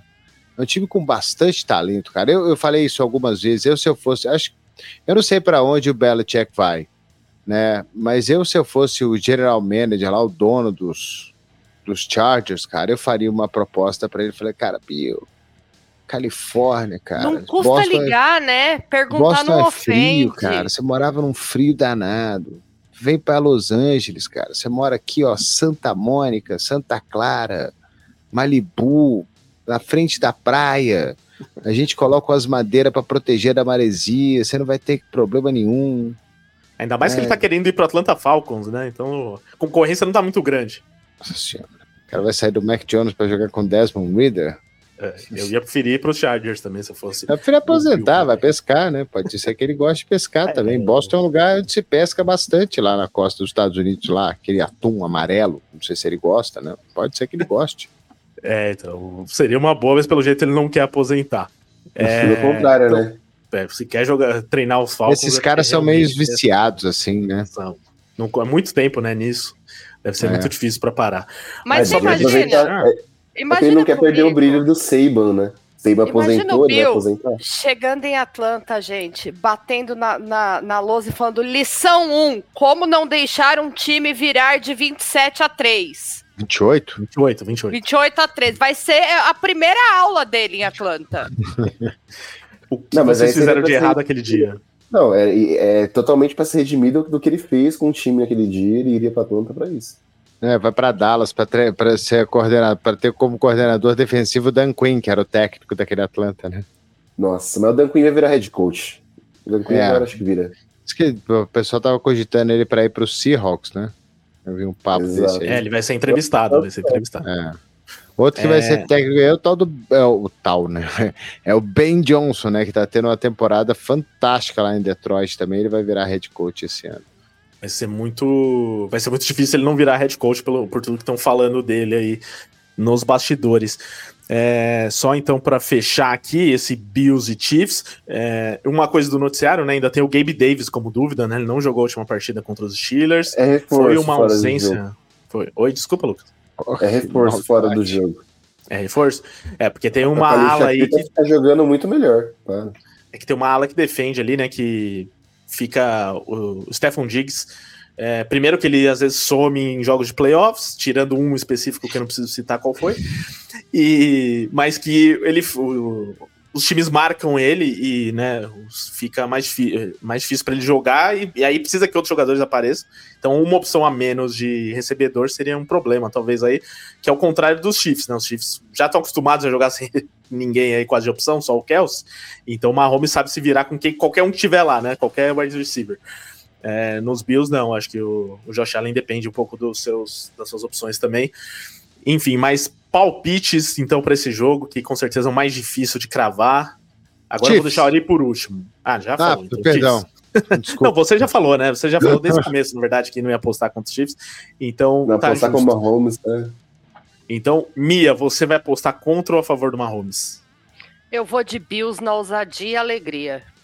Eu também, viu, Mia? Apesar de no Super Bowl Challenge eu ter colocado os Chiefs, mas agora eu já tô. É que eu quero que os Bills ganhem, pra dar uma mudada aí no cenário, fazer um negócio diferente. Mas é, é, é o que falou o Ari logo no começo, né? Tudo leva a crer que agora é a chance dos Bills. Dito isso, os Chiefs vai ganhar. Mas, Lucas, você fecha então? Cara, eu não, não, não gosto de apostar contra Patrick Mahomes e Andy Reid, mas eu acredito que os Bills possam levar sem esse jogo. Olha aí, hein? 3x1 nos Bills, mas como no Challenge eu falei Chiefs, eu vou voltar atrás, vou falar Chiefs, aí ficar aqui empatado e ninguém xinga a gente. Aí a gente fica errado, que nem da última vez e os, os chips passam, né? Sobre. Nem Não, sei o que eu inclusive- falei no meu challenge, mas. É, nem é isso que eu, eu lembro mais ou menos, mas era isso. O, eu lembro que a gente analisou muito aqui o jogo entre Bills e Chiefs, que foi justamente aquele em que em 13 eu segundos... falei Bills. O challenge eu botei Bills? Então, ótimo, eu falei Chiefs, estou postando nos Bills, você faz o contrário, Meu- e a gente meu- acerta de qualquer jeito, Ari. Meu Super Bowl é 49ers e Ravens. O meu também. Ah, da maioria do do, do É, o nosso lá ficou Ravens e Lions. Mas é, só pra fechar, eu lembro que naquele jogo, o Chiefs e Bills, há dois anos, né, que foi aquele que no, com 13 segundos o Mahomes arrumou um jeito de, de empatar lá e levar pra prorrogação. É, antes, foi um jogo que ele tava jogando machucado, que ele ia jogar machucado, a gente ficou analisando Lembrando aqui. Não, que teve vai- uma falta, aque- aquele, aquela falta foi primordial pra isso também. não lembro mais disso, mas o que eu lembro é que ele tava jogando machucado, a gente analisou aqui antes, não, não tem jeito, o Mahomes tá machucado, então Bills Eu não lembro o jogador. Eu sei que ele tava saindo do campo, o jogador atingiu ele fora do campo, e isso ajudou os Chiefs a ganharem mais 15 jardas. E aí ficou mais fácil conseguir o field goal ali, né? É aquele mas- negócio que a gente falou naquele ano. O melhor jogador da NFL é o Patrick Mahomes e o segundo melhor é o Patrick Mahomes machucado. É, tem isso, né? E a gente tava querendo saber que é o segundo melhor, é o Patrick Mahomes machucado, né? O segundo melhor. Ele é Jogador da. NFL. E ano passado também, foi outro ano em que ele jogou machucado nos playoffs e foi campeão, inclusive. Então é isso, vai ser um jogaço. Com certeza nós aqui estaremos ligados em, nos quatro jogos da rodada até o final, porque serão todos grandes jogos, mas esse especificamente é o jogo para parar o Brasil, esse Brasil cada vez maior de fãs de NFL. Então, muita gente vai estar ligada com certeza nesses Chiefs e Bills. E depois do jogo, tem live aqui, mais uma vez, reforçando isso, aproveitando a grande audiência do nosso livecast de hoje. Estejam com a gente depois do jogo entre Chiefs e Bills. Assistiu lá na ESPN? Vem com a gente depois para a live pós-jogo aqui com a equipe do Domingo de NFL, que é o nosso podcast semanal que traz o pós-rodada. Então a gente vai ter esse pós-rodada em live depois também como podcast, né? Você que nos ouve em podcast também estará na sua plataforma de podcast no dia seguinte, na segunda de manhã. Mas para quem quiser estar ao vivo aqui com a gente, participar no chat, como fez um monte de gente aqui hoje, esteja com a gente depois de Bills e Chiefs no YouTube. Então, chega por hoje. Ari Aguiar, muito obrigado pela sua participação. Foi com certeza muito especial para a gente te receber e ficar duas horas aqui falando de NFL contigo. Algo a declarar aqui na sua despedida? Ah, só agradecer a vocês pelo convite, foi muito legal, sempre bom falar de futebol americano, é sempre gostoso. É, muito obrigado, vamos que vamos aí, que do final de semana promete, promete bastante aí, vai ser bem legal.